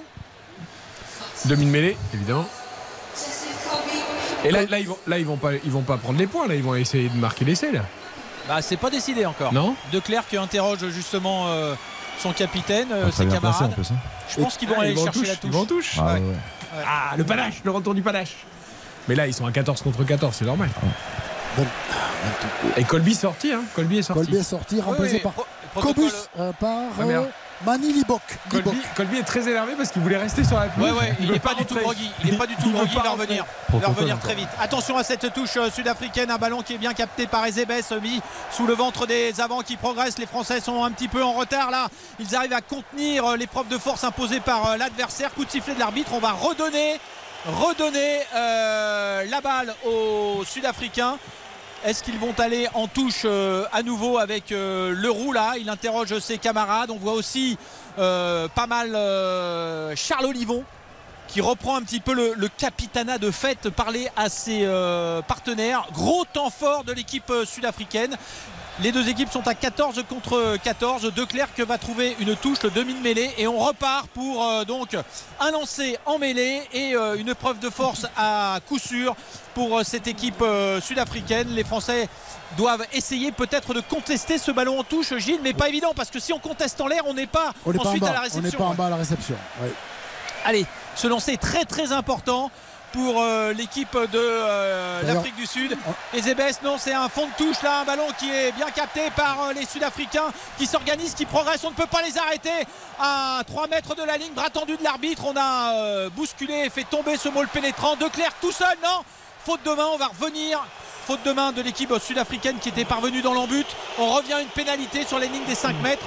Les sifflets du public, mais cette décision est tout à fait logique puisque l'arbitre avait bien indiqué qu'il y avait un avantage en faveur des Springboks. Et l'égalisation toulousaine à Rennes L'égalisation toulousaine inattendue d'Alinga euh, qui se trouve en embuscade dans la surface de réparation suite à un corner qui était pourtant mal frappé, renvoyé par la défense rennaise. Le ballon qui revient dans la surface de réparation bretonne et d'Alinga en bon buteur euh, qui marque et qui égalise euh, pour le TFC. Il y avait quand même eu un arrêt précédemment de Mandanda sur une frappe de Vandenboomen. euh, et Mandanda avait dû euh, s'employer pour détourner le ballon en corner et c'est sur ce corner donc que Dalinga égalise pour euh, Toulouse. Tout est à refaire pour les Bretons. Ils ont de la réussite, hein, les, les- les Toulousains, mais euh, au départ, c'est Kalimwendo qui rate complètement son dégagement, qui le met plein axe, qui permet à Toulouse, effectivement, de, de de nouveau se montrer dangereux. Et après, c'est Christopher Roux qui couvre tout le monde. Il couvre tout le monde, Christopher Roux, sur, le- sur le, le ballon au deuxième poteau. Et c'est bien terminé, en revanche, de la part de Galinga. On y revient sur ce but toulousain, mais d'abord la nouvelle percée sud-africaine. Ah c'est chaud, c'est chaud là, on a changé même la première ligne du côté sud-africain. Là, il y a un rouquin qui est incroyable là, qui a encore gagné un mètre. Euh, Ils sont devant notre ligne. Euh, Olivon là qui tente de s'interposer. Le ballon est toujours sudaf. Euh, Sur un pas, on peut donner essai. Non, essai de. C'est pas Colby, c'est l'autre ailier. RNC. Ouais, RNC. Avait-il le pied en touche? Peut-être pas. Essai accordé pour l'instant. Il a l'air sûr de lui. Et euh, le dernier défenseur français n'est pas parvenu à projeter l'ailier assez frêle d'ailleurs. Le deuxième ailier est tout aussi frêle que Colby euh, en touche. Et c'est un essai qui fait mal. Oh la volée de Marie Traoré, le latéral René tout près du deuxième but euh, sur un ballon euh, que Bourigeau n'avait pas pu contrôler dos au but dans la surface de réparation et du coup c'est Traoré à la limite de la surface excentrée qui hérite du ballon comme elle vient et le ballon qui file mais vraiment de très peu au-dessus du Elle but est superbe. de Dupé. Ah ouais. Elle était magnifique cette volée, elle était appuyée et trop euh. Dupé n'aurait rien pu faire si elle avait été cadrée. Ce qui est bien, c'est que les Rennais, tout de suite après l'égalisation, ils se sont euh, relancés, ils se sont vraiment euh, projetés pour aller marquer ce deuxième but. On revient au foot, mais attention, la transformation de l'essai sud-africain qui permettrait pour la première fois du match peut-être à l'Afrique du Sud, Jean-Michel, de passer devant. Oui, c'est un bon résumé, Eric. Effectivement, c'est De Clercq qui s'élance là, puisque Colby n'est plus sur le terrain. Le ballon s'élève, il va passer entre les poteaux. Que ce coup de pied est millimétré. Le ballon était sur la touche. Bravo, monsieur euh, De Clercq, demi de mêlée et buteur euh, sur ce coup-là, qui permet donc à l'équipe euh, sud-africaine de passer devant 20 à 19. Cette fin de match va être terrible. Oh, le coup de pied, Il est exceptionnel, le coup de pied, hein, messieurs. Parce, parce que, qu'elle part, franchement. mais sans aucune hésitation, quoi. Ah, et puis il est collé à la ligne, tu peux pas être plus excentré que là. C'est- Et peut-être c'est- l'occasion pour Rennes avec Mayer qui donne côté gauche dans la surface à Terrier. Ah, le deuxième but, Calibuendo Alors que Dupé avait fait le travail dans son duel face à Terrier. Et malheureusement pour lui, Dupé qui détourne le ballon euh, sur Kalimwendo en embuscade face au but. Et la défense toulousaine prise à revers seulement 3 minutes après l'égalisation de Darlinga. Eh bien, Arnaud Kalimwendo se remet en confiance avec ce but qui va lui faire du bien et qui surtout redonne l'avantage à son équipe.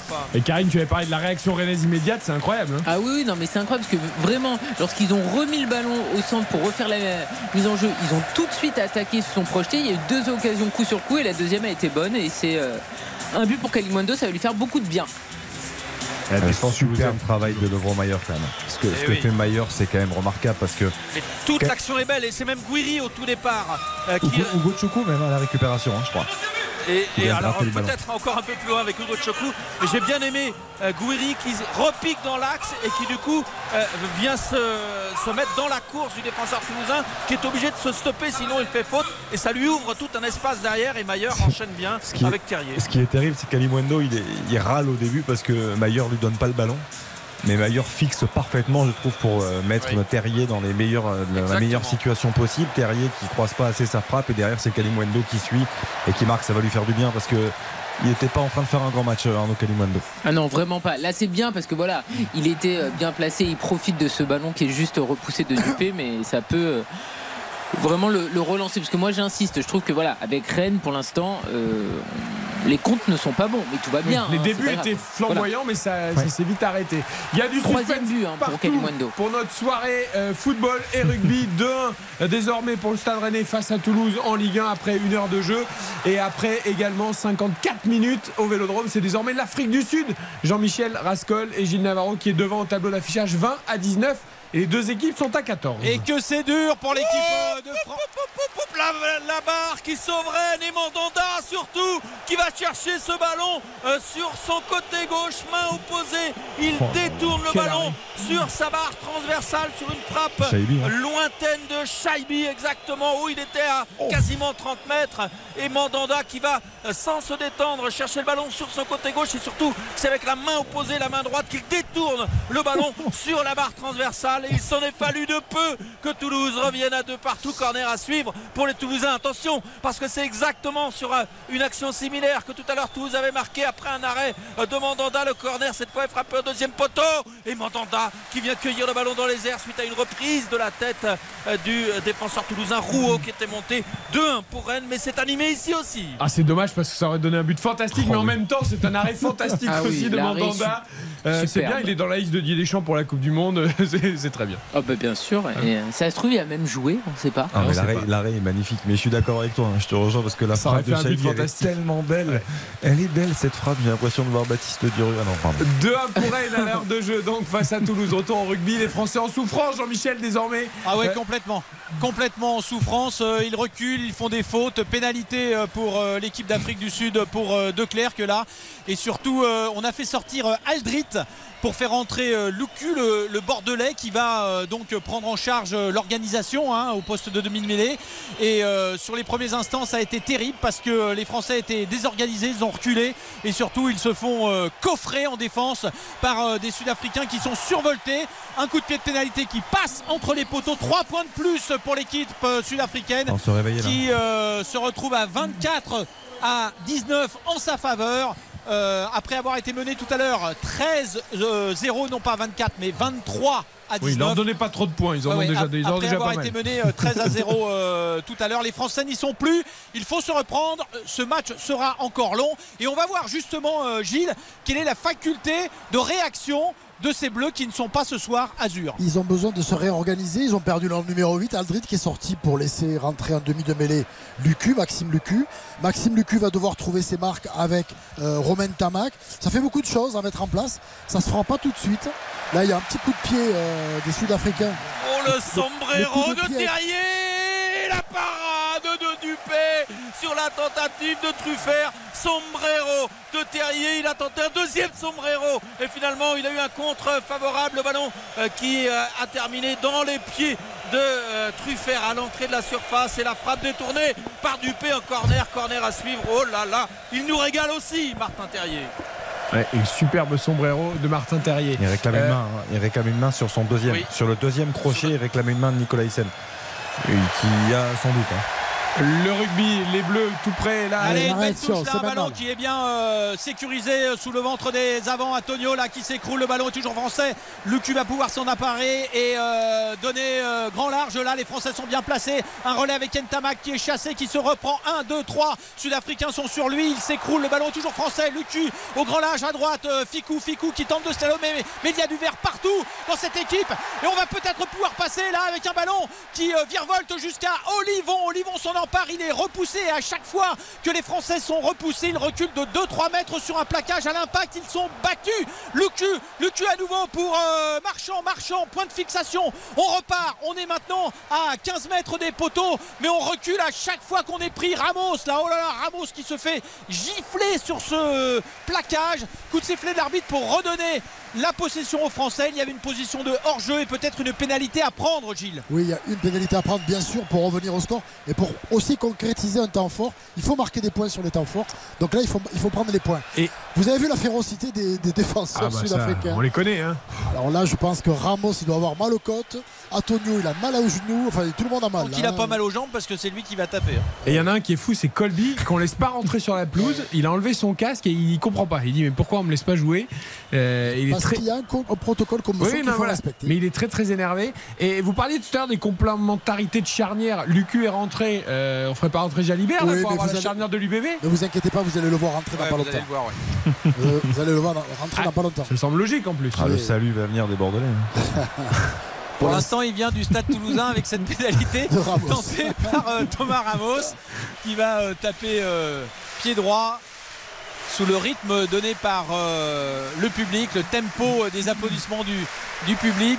Ramos qui se concentre, je pense que bien sûr cette pénalité dans ses cordes, le ballon s'élève, passe entre les poteaux, il réduit le score.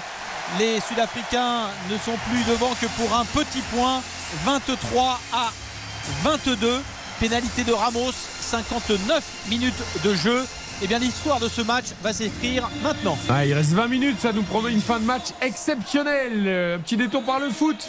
2-1 toujours pour Rennes face à Toulouse. Beaucoup d'occasions d'arrêt de gardien, de jolis gestes dans ce match qui avait débuté doucement mais qui s'est accéléré. hein, Ah oui, complètement. Et ce début de deuxième mi-temps avec les deux buts marqués coup sur coup. L'égalisation toulousaine tout d'abord par le jeune néerlandais Dalinga qui n'avait plus marqué depuis la troisième euh, journée. C'était à la 54e euh, minute. Et puis, 4 minutes plus tard, Kalimwendo qui redonne l'avantage à Rennes. Et puis Rennes tout près du break à plusieurs reprises avec, euh, on le disait tout à l'heure, la frappe euh, de euh, Truffert. Et puis sur...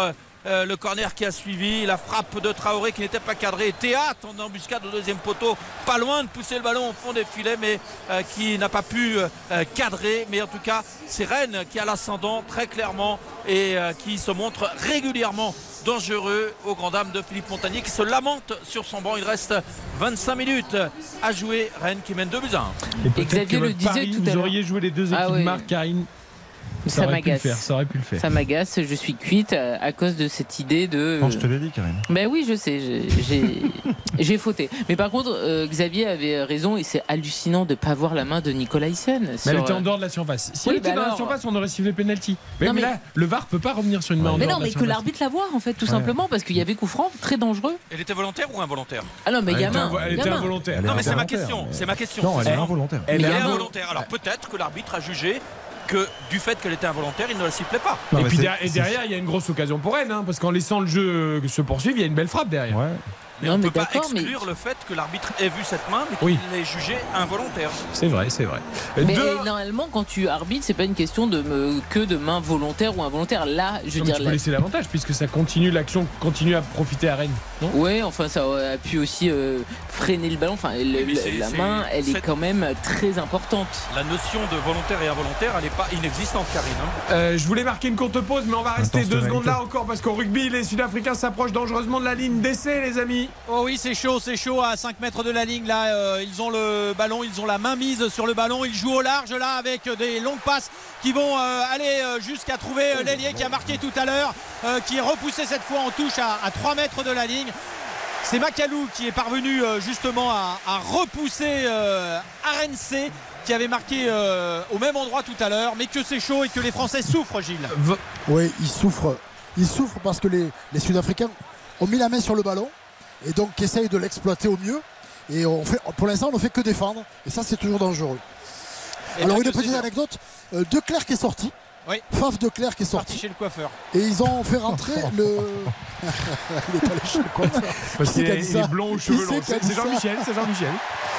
Attention à cette contre-attaque bleue. Macalou est parti en grandes enjambées là au milieu du terrain. Il peut se retourner, il repart tout seul. Il faut euh, du Il soutien. faut poser le ballon. Eh Il faut qu'il lâche le ballon. Eh oui, il n'a pas le droit de se relever. C'est une erreur technique.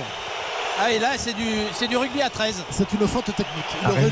Arense, messieurs, il est incroyable. Ah oui, il fait 14 kilos, il est Non, mais partout et il c'est plaque tout le vrai, monde. il est, il est tout sec, mais il bouge tout le monde.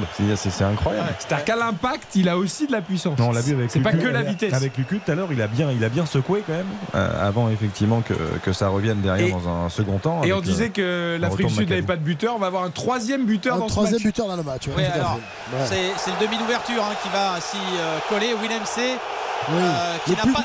le public râle parce qu'il estime que, euh, que- Macalou que n'était pas tenu n'était au pas moment tenu, où il est donc il pouvait jouer. Il pouvait jouer. Alors, ce Willem C, il n'a pas de lien de parenté avec le nôtre. euh, Non, rien à voir. hein. rien. Qui manque d'ailleurs au bleu. hein. Ah oui, ça, il manque euh, cruellement. Alors, la jeu bronca du- soir. La bronca du stade Vélodrome. Oh, ça siffle de partout là. Oh, c'est des acouphènes garantis pour les Ça, 15 c'est jours à venir. Allez, Willem C, alors lui, prend énormément d'élan. Le ballon est placé à 33 mètres euh, sur la gauche des poteaux. Euh, il prend son temps et du coup il prolonge les sifflets du, public. Euh, il change l'orientation de sa course. Il se place à gauche du ballon. Il va taper pied droit pour s'ouvrir un petit peu l'angle. Et là, ouh, vous rappelez un petit peu, merci de respecter le buteur. Faut être costaud là, Eh ben alors là, il faut être costaud. hein. Euh, les temps changent aussi dans le rugby. Le ballon s'élève, il sera court. Non, il va passer entre les poteaux. Et voilà. Ce qui nous donne 27 à 22 pour l'équipe. euh, 26, 26. Arrêtez de leur donner des points de plus. C'est fou. Vous voulez absolument qu'ils gagnent Ah ouais, ou quoi ouais, ouais, pardon. 26-22. Jean-Michel, vous êtes sud-africain ce soir Ouais, ou je quoi sais pas, 26-22. On revoit sur l'écran géant la faute de, de Macalou qui lui était persuadé qu'il n'était pas tenu et donc Il qu'il n'était avait, pas euh, tenu. Effectivement, il il avait la n'était pas tenu. possibilité de, de repartir. Alors, eh bien, ça nous donne quand même une fin de match à 26-22 à 64 minutes euh, qui reste quand même à, à forcer si l'équipe de France veut l'emporter. Allez, pourquoi pas? C'est encore faisable évidemment. 2-1 pour Rennes également face à Toulouse. Il reste 20 minutes. On marque une très courte pause et on vit l'intégralité de ces fins de match. RTL, RTL. Vivre ensemble. RTL Foot. Présenté par Eric Silvestro. RTL Foot et rugby ce soir. D'abord le foot Rennes-Toulouse. On est à 19 minutes de la fin du match. Rennes mène 2 mais Toulouse pousse, hein, Philippe Audouin. Et Toulouse n'a pas abdiqué, effectivement, ils sont en possession du ballon, les euh, Toulousains, et ils tournent autour de la surface de réparation rennaise, un centre à venir et peut-être une occasion euh, pour égaliser avec une frappe qui s'envole euh, nettement au-dessus et à côté du but de Mandanda. 2-1 pour Rennes et encore 19 minutes à jouer. Et le rugby, encore 15 minutes à jouer entre la France et l'Afrique du Sud au Vélodrome de Marseille. Les Sud-Africains champions du monde qui sont devant 26 à 22. Et heureusement, il y a eu un petit en avant, sinon ça aurait pu faire plus. Euh, Oui, c'est vrai que l'ailier sud-africain là, a fait une petite faute de main alors que Penaud semblait euh, dépasser sur l'aile gauche là. Mais donc c'est une mêlée introduction pour euh, Lucu avec une Marseillaise descendue des tribunes pour donner un petit peu d'allant à cette équipe euh, de France qui euh, souffre dans cette fin de match. Coup de sifflet de l'arbitre, on va refaire cette mêlée. Il faut arriver non seulement à, à gagner euh, ce ballon, mais ensuite il faut s'organiser. Je serais quand même d'avis, Gilles, de faire sortir Ntamak pour faire entrer Jalibert là. Je pense que ça va, ça va se passer. Ça, ça va se produire. D'un moment à l'autre, je le pense. Mais On l'a vu en difficulté sur je ne vois pas Jalibert s'échauffer. Ça qui... Ah si, il est derrière les buts là-bas. Il est derrière les buts. Est-ce qu'il s'échauffe? Je pense qu'il va pas tarder à rentrer. Ce qui est plus inquiétant, c'est que les Français n'ont pas le ballon. Et on, fait, on défend beaucoup. Et donc forcément, quand on défend, on s'expose à, des actions euh, abouties. avec euh, Macalou qui est revenu dans le pack pour disputer cette, euh, cette mêlée. Voilà, ça fait un petit peu plus de, de liant puisque Aldrit était euh, sorti. Un ballon qui est introduit par euh, Loukou, euh, la mêlée. Oui, Bien bien joué. belle passe de Loukou là qui peut donner Ntamak. Ntamak euh, qui ouvre là sur ses trois quarts. Ficou est pas loin, point de fixation. Bon contest de l'équipe sud-africaine là.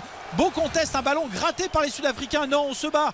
Le champ est libre, indique euh, l'arbitre, et c'est un grand deuxième ligne. Il est où le coup? Il est, il est dans, dans la, Ouais, il est pas dessous. il doit être en dessous Il là est parce dessous, que oui, c'est relevé, forcément c'est Tao Fifenua qui euh, joue les demi de mêlée non oui si si c'est toujours lui là qui va euh, redonner le, le ballon on peut consolider c'est Voki qui joue euh, les, les demi de mêlée et euh, chandelle de Monsieur Ntamak un ballon qui navigue et qui va être euh, capté par les Sud-Africains. Et c'est toujours ce diable d'Arense là Ah ouais. l'ailier euh, du côté droit qui capte tous les ballons. On avance enfin sur un plaquage là. Les Français sont à la manœuvre. Coup de pied par-dessus des Sud-Africains pour renvoyer le jeu vers Ramos. Ramos qui capte le ballon mais qui est tout de suite chassé par le même. Arense qui est là.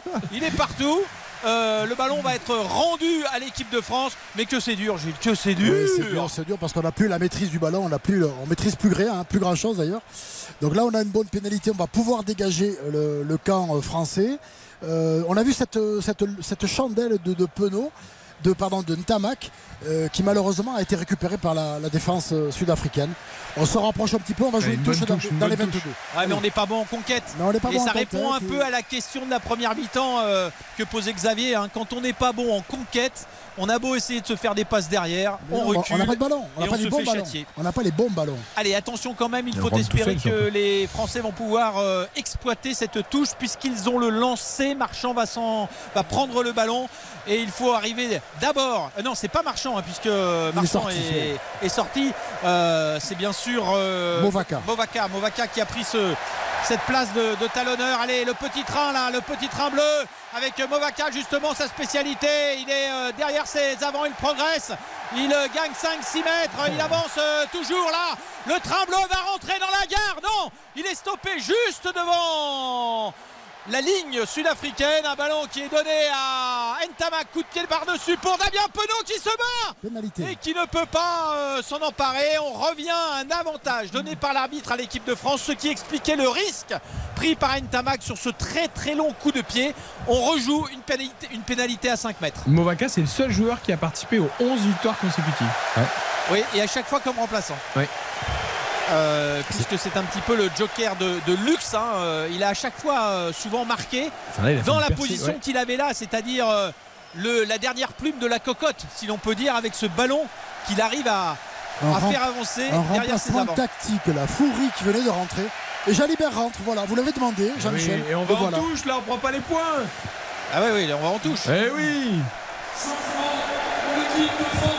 Alors là, si Jalibert arrive à décadenasser cette équipe de France, à la faire avancer, il y aura un vrai débat au terme de ce match. hein. Allez, euh, Ntamak qui 10 sort. Jalabert qui rentre, 70e minute. Non, il pas reste... Jalabert, hein, Jalibert. Ah, pardon. Ah ouais. On espère qu'il aura les mêmes cannes que Jalabert. Ah Jaja, il nous manque peut-être ce On soir, perd le ballon sur le lancer, voilà. Allez, un ballon que oh là là, on a perdu en fond de touche. On a perdu Ce le ballon c'est Ouais, mais Movaca. on a demandé un en avant, non? Ah, Oui, non, mais il n'a pas, il a pas, Il a pas sifflé. donné, Il n'a pas donné. donc, euh, Il n'y a pas d'en C'est avant et l'arbitre les qui a Français, raison, hein. les Français ont reculé de 30 mètres sur ce coup-là. C'est le sifflet de l'arbitre qui a raison. Ça, c'est vrai. Voilà, Voki qui se qui s'en veut de ne pas avoir euh, pu euh, prendre ce ballon euh, en touche. Macalou aussi qui n'est euh, pas très loin, mais les Français ont reculé et euh, ce sera donc une, une touche qu'il va falloir, euh, il va falloir reconstruire. Euh, Movaca donc qui va euh, lancer ce ballon en touche. Peato Movaca. Petit détour par le foot, les amis. Il y aura un bon coup franc pour Rennes avec un ballon sans doute dangereux dans la boîte. Rennes qui mène 2-1 face à Toulouse. Philippe Audouin. On est à combien Un quart d'heure de la fin du match? On est à 13 minutes 13 minutes. exactement de la fin du temps réglementaire et il y a un peu moins de vagues rouges euh, depuis une dizaine de minutes. Euh, et les Toulousains qui n'arrivent pas véritablement à se procurer des occasions, mais, mais le, coup franc à suivre pour euh, Rennes, frappé par Bourigeau, peut offrir effectivement une occasion de 3-1 aux Bretons. C'est euh, euh, donc qui va le frapper dans la surface de réparation toulousaine dans la boîte avec évidemment euh, Wu qui est monté côté rennais. Il y a également Théâtre qui est monté. Ils sont quatre seulement à l'entrée de la surface sur ce euh, coup franc qui va être frappé par euh, Berigeux. Il y a un surnombre pour les défenseurs. Le rugby, le rugby Jalibert, Jalibert sur un pas pour Macalou, Macalou en force qui passe 1, 2, 3, 4 swing box. Il est, il s'écroule à 4 mètres de la ligne. Les Français qui accélèrent. Loukou, Loukou, Movaka, Movaka qui passe la première euh, ligne de défense sud-africaine et on continue avec Voki. Voki qui euh, enchaîne à point de fixation. Loukou fait signer à l'arbitre qu'il ne peut pas jouer le ballon. Le bras tendu, avantage pour les Français. On accélère avec un ballon qui est toujours bleu. Loukou tente de le sortir de ce regroupement. Il est allongé sur la pelouse avec un ballon qui est coincé là sous les ventres de, sous le ventre des avants. Va-t-il euh, pouvoir être dégagé? Non, coup de sifflet de l'arbitre. Et à nouveau, c'était bien ça, hein, Gilles hein? C'était très très bien. Ah là, très là, belle les action. Français enfin Un bon enchaînement, enfin, oui, comme vous dites. Elle est bonne l'entrée de Loukou aussi, hein, qui donne du rythme Ouais, et qui le- sort vite les il ballons. sort vite les ballons, Ouais. sauf là, puisqu'il était. Le, le- euh, il y avait Allez, un on va en touche avec un Jalibert. Sud-Africain qui avait les mains sur le ballon.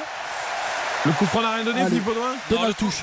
Le coup franc n'a rien donné et c'est Rennes qui a pu récupérer le ballon là sur une offensive toulousaine. Toujours Mi- 2 buts à 1 pour les Rennais. Micro ouvert pour toi évidemment. La touche à moins 5 mètres de la ligne pour les Français qui sont menés de 4 points par l'Afrique du Sud. Olivon a donné ses consignes, il a énormément parlé au moment justement de venir se placer en touche avec euh, Movaka pour euh, le lancer. Attention, il faut soigner ce lancer, ne pas peut-être chercher le fond de touche avec un ballon qui est bien pris là justement par Voki. Voki, le coup sur un pas et euh, Moefana qui euh, se fait prendre à un mètre de la ligne. Les Français sont toujours là, le ballon est toujours bleu. Il va falloir euh, combiner avec un ballon euh, peut-être en force pour Olivon. Non, il ne sera pas aplati, il faut redonner derrière. Il est bleu à 50 cm de la ligne.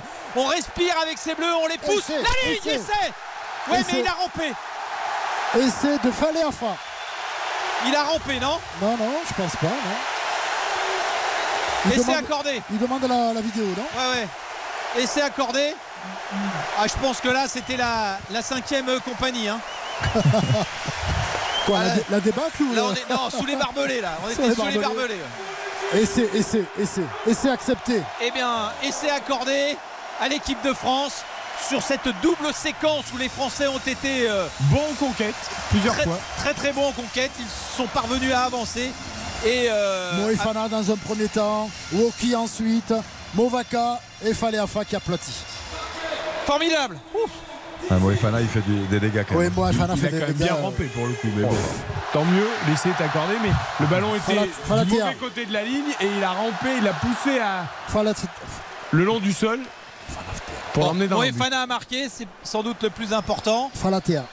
Euh, avec donc ce score de 27-26 à 6 minutes de la fin de cette rencontre. Un point d'avance, une transformation à venir, un ballon placé sur la ligne des 22 mètres. Il faut soigner ce coup de pied. Je pense que c'est Ramos, toujours Ramos, qui va se charger de cette transformation. On ne fait pas silence, au contraire, on retient son souffle, mais on fait du bruit dans les tribunes. Il s'approche du ballon, Ramos, il discute même avec euh, l'arbitre. Euh, Il y a un petit souci parce que les Sud-Africains ne sont pas derrière leur ligne d'en. Il fait signe justement à l'arbitre euh, de demander aux Sud-Africains de se reculer. Et c'est euh, l'arbitre de touche qui fait un petit peu la police dans les rangs Sudaf pour demander à cette équipe de reculer derrière les poteaux. Ramos va pouvoir du coup eh bien, euh, se concentrer et taper cette euh, transformation qui est très très très importante. hein. parce que là on passerait de 26, de 27-26 à 29-26, ce qui euh, donnerait 3 points d'avance à l'équipe de France. Le chrono est arrêté. hein. Donc, Le il a- chrono est il a arrêté. demandé l'arbitrage vidéo. Ah, eh ouais. Ah, c'est pour ça que Alors, Céleste, ouais, il moi, restait. il Je vous ai dit que c'était euh, la 7ème compagnie. Mais simplement, euh, messieurs, vous qui connaissez toutes les règles par cœur, le ballon était du mauvais côté de la ligne, collé au sol, avec les- le, le Français qui tient le ballon. Ouais. Et en fait, il, il a poussé le ballon en le faisant glisser sur le sol de- du bon côté de la ligne. Est-ce qu'on a le droit Il faut que ce soit dans le même mouvement, déjà. Et si s'il a fait ça, on peut considérer qu'il a fait un avant. Parce que il, vraiment, il, il- il pousse le ballon en fait. Alors, le bras peut se détacher du corps pour aller chercher la ligne, mais le corps ne doit pas avancer. Ouais, mais là, le corps pas- il bouge pas. hein. Là, il pousse vraiment le ballon avec les mains, quoi. Il, il peut même pas le soulever. hein. Il le laisse, euh, il le laisse sur le sol, en fait. J'avoue que je- On va voir, on va, on va attendre. Non, c'est bon. C'est bon, accordé. C'est accordé. Accordé, Ramos va Et pouvoir Ramos va transformer. pouvoir transformer. Mais il y avait quand même matière à discussion, Gilles. Absolument. Alors en fait, on a vu sortir Foury tout à l'heure. Foury, Fourier. Et en fait, il a pris un carton jaune. Vous voyez, ça a échappé dans le feu de l'action. Ah oui, exact. On n'a pas vu. Et le troisième ligne, Foury. Alors, Foury, c'est une histoire très intéressante. Il a joué 6 saisons en France 4 à Lyon et 2 à Grenoble. C'est un tout petit gabarit, 1m76, 101 kg. Mais c'est le roi des gratteurs. Ah, il rate. Et Ramos a raté. Oh là là là là là Pas celle-ci, là. Donc, Oh. les Sud-Africains vont terminer à 13. C'est le premier échec du match. hein. C'est le premier échec du match. Les Sud-Africains vont terminer à 13 contre euh, 14. 14. Et euh, ce petit point d'avance. Alors, Il va Gilles, bien ce carton jaune. faut-il conserver cette plume ou faut-il essayer? Non, mais les Français, ils vont pas, ils vont pas, ils vont pas le conserver. Ils vont essayer évidemment de conserver déjà le ballon. Ah oui. Regardez ce petit coup, ce petit engagement vicieux, vicieux. Des... Heureusement, Taoufik Fenois veillé au grain. Il a bien récupéré le ballon. Mais Ils ont, ils ont fait un petit engagement au milieu du terrain où il n'y avait personne. Attention au conteste quand même de ces Sud-Africains. dans le ballon est toujours euh, Il reste bleu. 4 minutes, hein, monsieur. avec euh, des Français euh, qui euh, conservent. Là, il faut quand même sortir ce ballon. L'arbitre parle justement à, à Loukou. On ne peut pas le garder éternellement sous les, les pieds euh, des euh, avants. Coup de pied par-dessus, mais on redonne. Alors ça, toujours, je suis assez euh, circonspect sur euh, cette façon de jouer. On redonne par un long coup de pied, certes, de dégagement. On redonne le ballon à, à l'adversaire. Coup de sifflet de l'arbitre. Oh là là passe en avant. La passe en avant de Leroux pour son ailier. Ah, ça, c'est un cadeau. hein. Ah ouais, ça c'est... À 40 mètres de la ligne sud-africaine, à 4 minutes de la fin du match, 3 minutes 30. Un Et- en avant de passe de l'arrière Leroux pour son ailier. Avec une, Une grosse mêlée. différence, c'est que s'il a le coup de pied, c'est une mêlée là. C'est une Ouais, mêlée. c'est une mêlée, mêlée, euh, pardon. en faveur de l'équipe euh, sud-africaine. Ah bah là, merci du cadeau. hein. Merci du cadeau. Alors oui. c'est marrant parce qu'il y a Steven euh, Kitchoff. Vous savez le rouquin là, le, le première ligne, il est incroyable, il est déjà prêt lui. Il veut jouer, mais eh oh, euh, laisse-le respirer.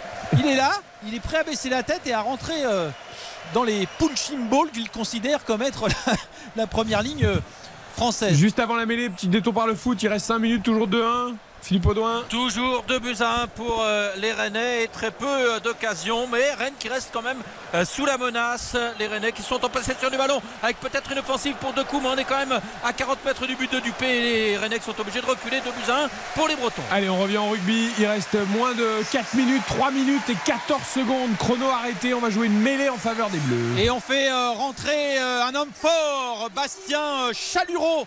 Le champion de France de Montpellier, c'est sa première euh, sélection. C'est un grand gaillard. Lui, il va stabiliser l'édifice en mêlée et permettre à, à Loukou peut-être de gagner quelques précieuses secondes lorsque le ballon sera euh, talonné dans euh, les pieds des joueurs de la troisième ligne. Euh, Chalureau, c'est un petit peu la surprise Galtier de ce match. Il l'a mis, c'est la première fois qu'il est convoqué en équipe de France, qu'il figure dans les listes des 23 et c'est spécialement pour jouer cette fin de match face au Springboks, une anticipation signée Fabien euh, Galtier puisque c'est un, euh, homme à la fois polyvalent très euh, fort et euh, qui a un drôle de gabarit. Voilà, le ballon est introduit, il est conservé dans les pieds justement de la troisième ligne on progresse. Pénalité. On va mettre, ouais, voilà on met les Sudaf à la faute. Ils ont été enfoncés en mêlée. Une œuvre collective pour finir ce match.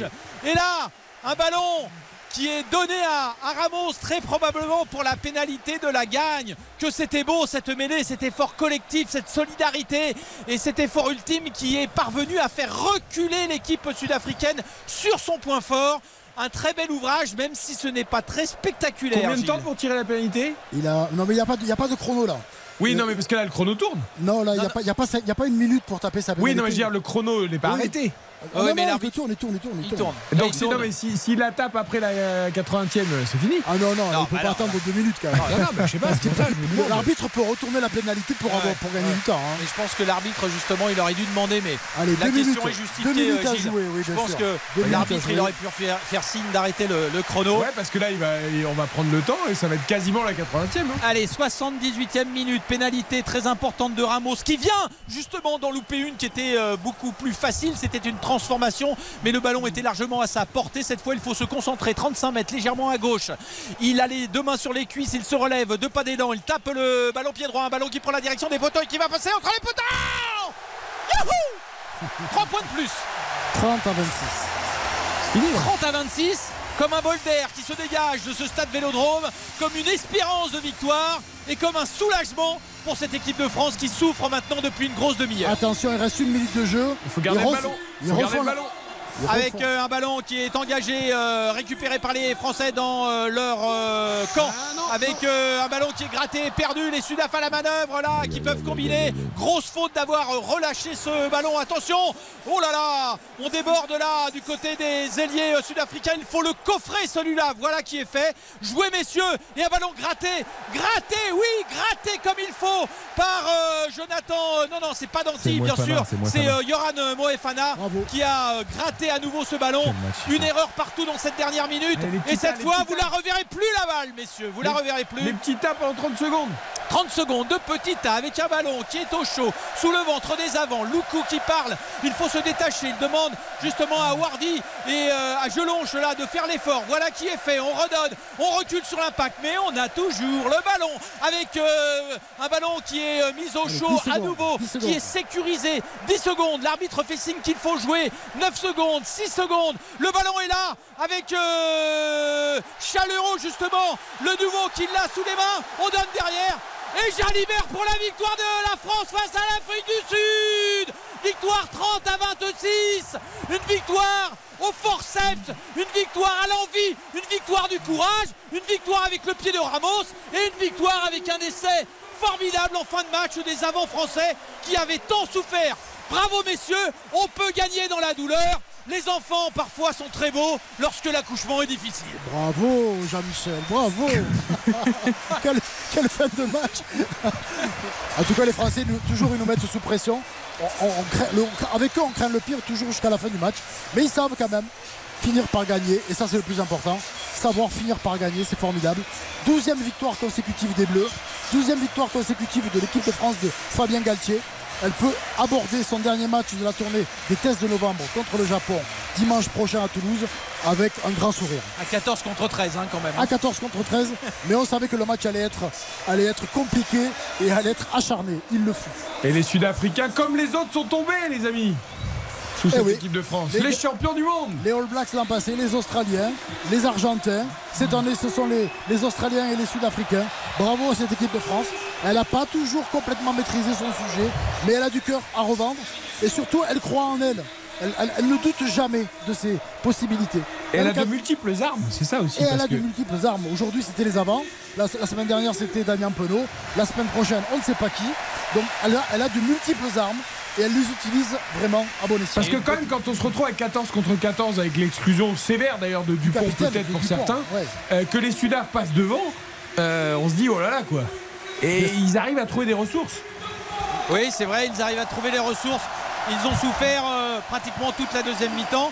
Et sur deux séquences, sur deux ballons en tout joués dans les 22 mètres adverses, ils ont eu assez d'envie, de, de physique pour pouvoir avancer, gratter, avancer, faire mal à la défense sud-africaine pour la première fois dans cette deuxième période, combiner et passer la ligne en force. Parce que cet essai qui donne la victoire, c'est pas un essai euh, avec les gazelles derrière qui se font des passes dans le dos. C'est un essai de ceux qui se font mal devant et qui, euh, à l'impact, eh décident ensemble de passer la ligne. Un essai sans doute très important psychologiquement pour cette équipe de France parce que en trois ans, elle aura battu, battu, c'est vrai, Gilles le rappelait, toutes les nations qui comptent dans le monde du rugby. Elle n'est pas championne du monde, mais elle a marqué son territoire et c'est sans doute là le plus important. À un de la Coupe du Monde, c'est formidable. Les Français avancent avec des certitudes alors qu'elles ont, si vous voulez, instauré le doute dans les esprits adverses. Ça aussi, c'est important. Douzième victoire consécutive. La seule- le seul petit bémol, c'est qu'Antoine Dupont ne pourra pas jouer contre le Japon chez lui à Toulouse. Il rêvait de ce match au stadium, devant son public, devant sa famille, contre les Japonais. Il ne sera pas là. Un appel est possible quand même, hein. on peut revoir peut-être les images et un appel est possible. Toujours est-il que Dupont est sans doute le Français le plus malheureux de cette victoire. Si on peut dire qu'un Français peut être euh, malheureux en cas de succès. Oui. Alors ce qui est important et ce qui est intéressant aussi, c'est qu'on a pris les Sud-Africains à leur propre jeu. On leur a marqué deux essais par deux piliers. Pilier gauche, Cyril Bay. Pilier droit, Fallait Fallait Afa. On, leur- on les a marqués devant. Et c'est là où peut-être on attendait le moins les Français. Et Donc, le corner de la dernière chance à Rennes. Le corner de la dernière chance, je me permets de vous couper, messieurs. Allez-y, allez-y, Philippe, bien sûr. On est au-delà des deux minutes de temps additionnel. Dernier corner du match pour Toulouse qui est mené 2 buts à 1 à Rennes et Maxime Dupé qui est monté dans la surface de réparation bretonne parce que ça ne fait pas de doute. Monsieur Delageau va siffler la fin du match après ce corner et le public rennais qui pousse son équipe pour résister. Le corner qui est frappé. Oh le ballon qui traîne dans la surface. Oh le sauvetage de Traoré qui vient tacler une frappe toulousaine au deuxième poteau. On va le jouer, on va le jouer encore. L'ultime corner, on va le jouer bien sûr, Monsieur Delageau euh, qui estime que on peut jouer ce derrière de Traoré. Magnifique ce tacle. Magnifique tacle, effectivement, plein de rage. Et le corner euh, pour Toulouse cette fois, je le promets, c'est le corner de la dernière chance, le dernier euh, du match. Il est bien frappé, non pas bien frappé, il était rentrant pour les poteaux et c'est terminé. La défense rennaise qui a repoussé cette dernière tentative toulousaine.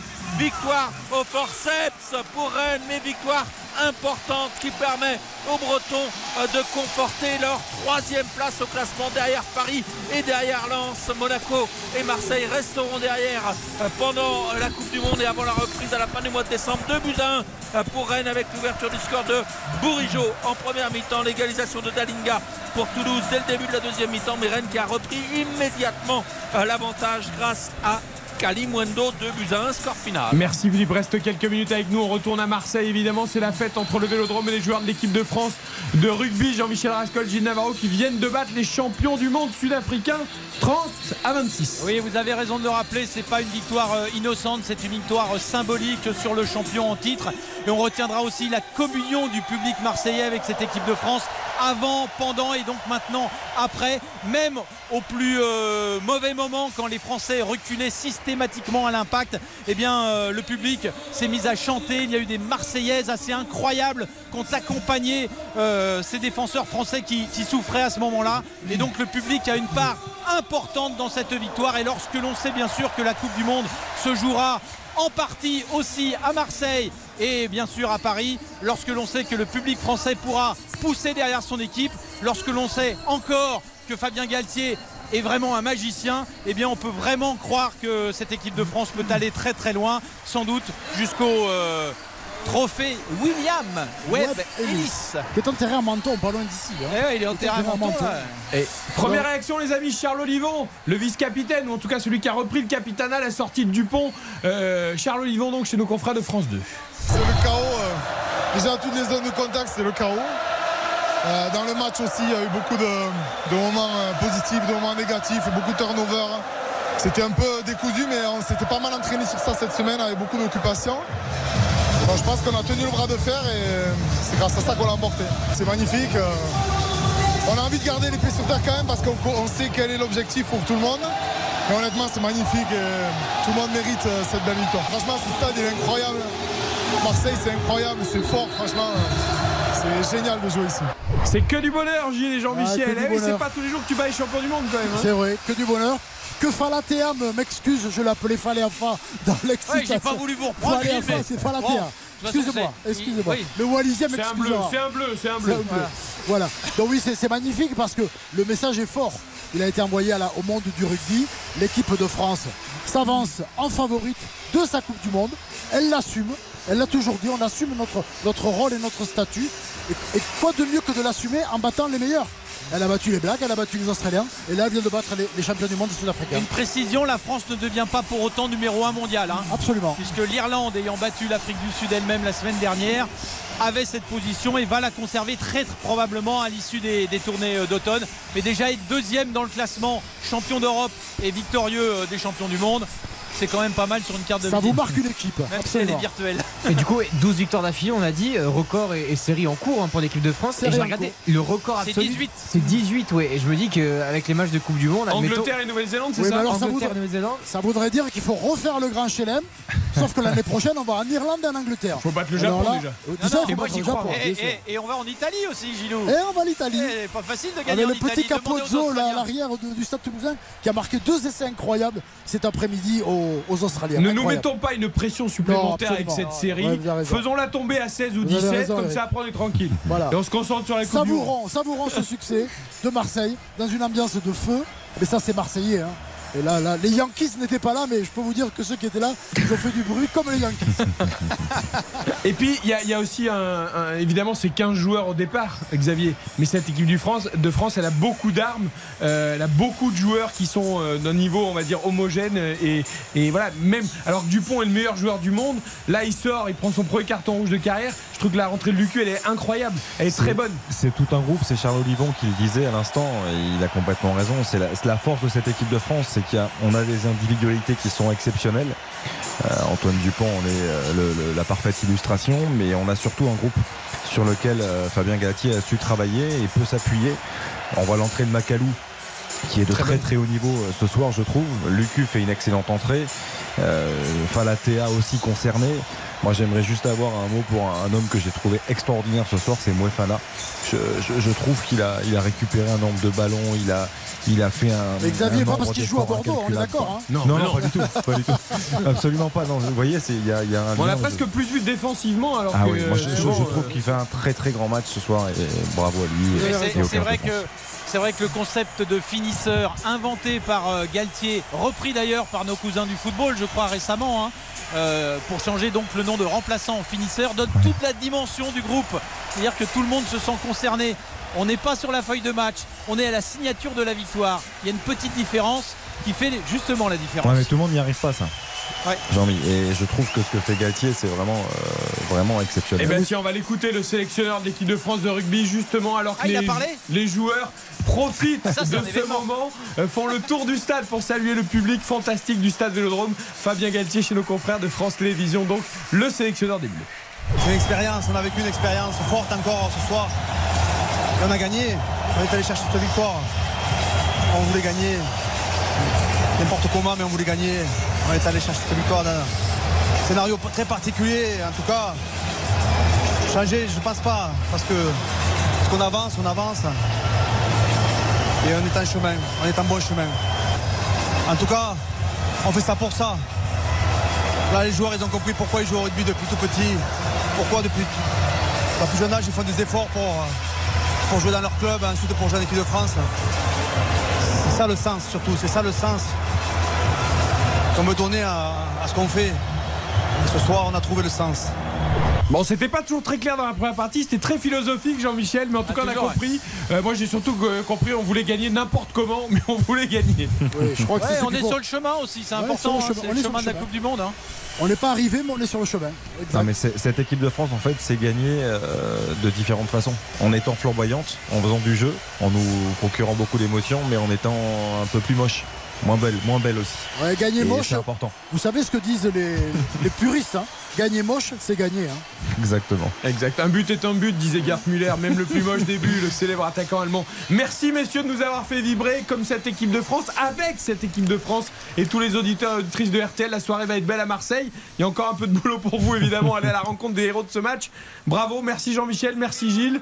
Euh, et on, Merci, on messieurs. débriefera Merci, évidemment cette rencontre dans On refait le à- sport. À, l'ami Philippe euh, de nous avoir euh, donné du temps de Ouais. parole sur cette fin de match qui est Ça méritait. d'une certaine façon historique. Ça méritait la France qui a battu l'Afrique du Sud 30 à 26 champion du monde. Merci à Philippe Audouin aussi de nous avoir fait vivre le match Rennes-Toulouse un peu moins de façon intense que d'habitude.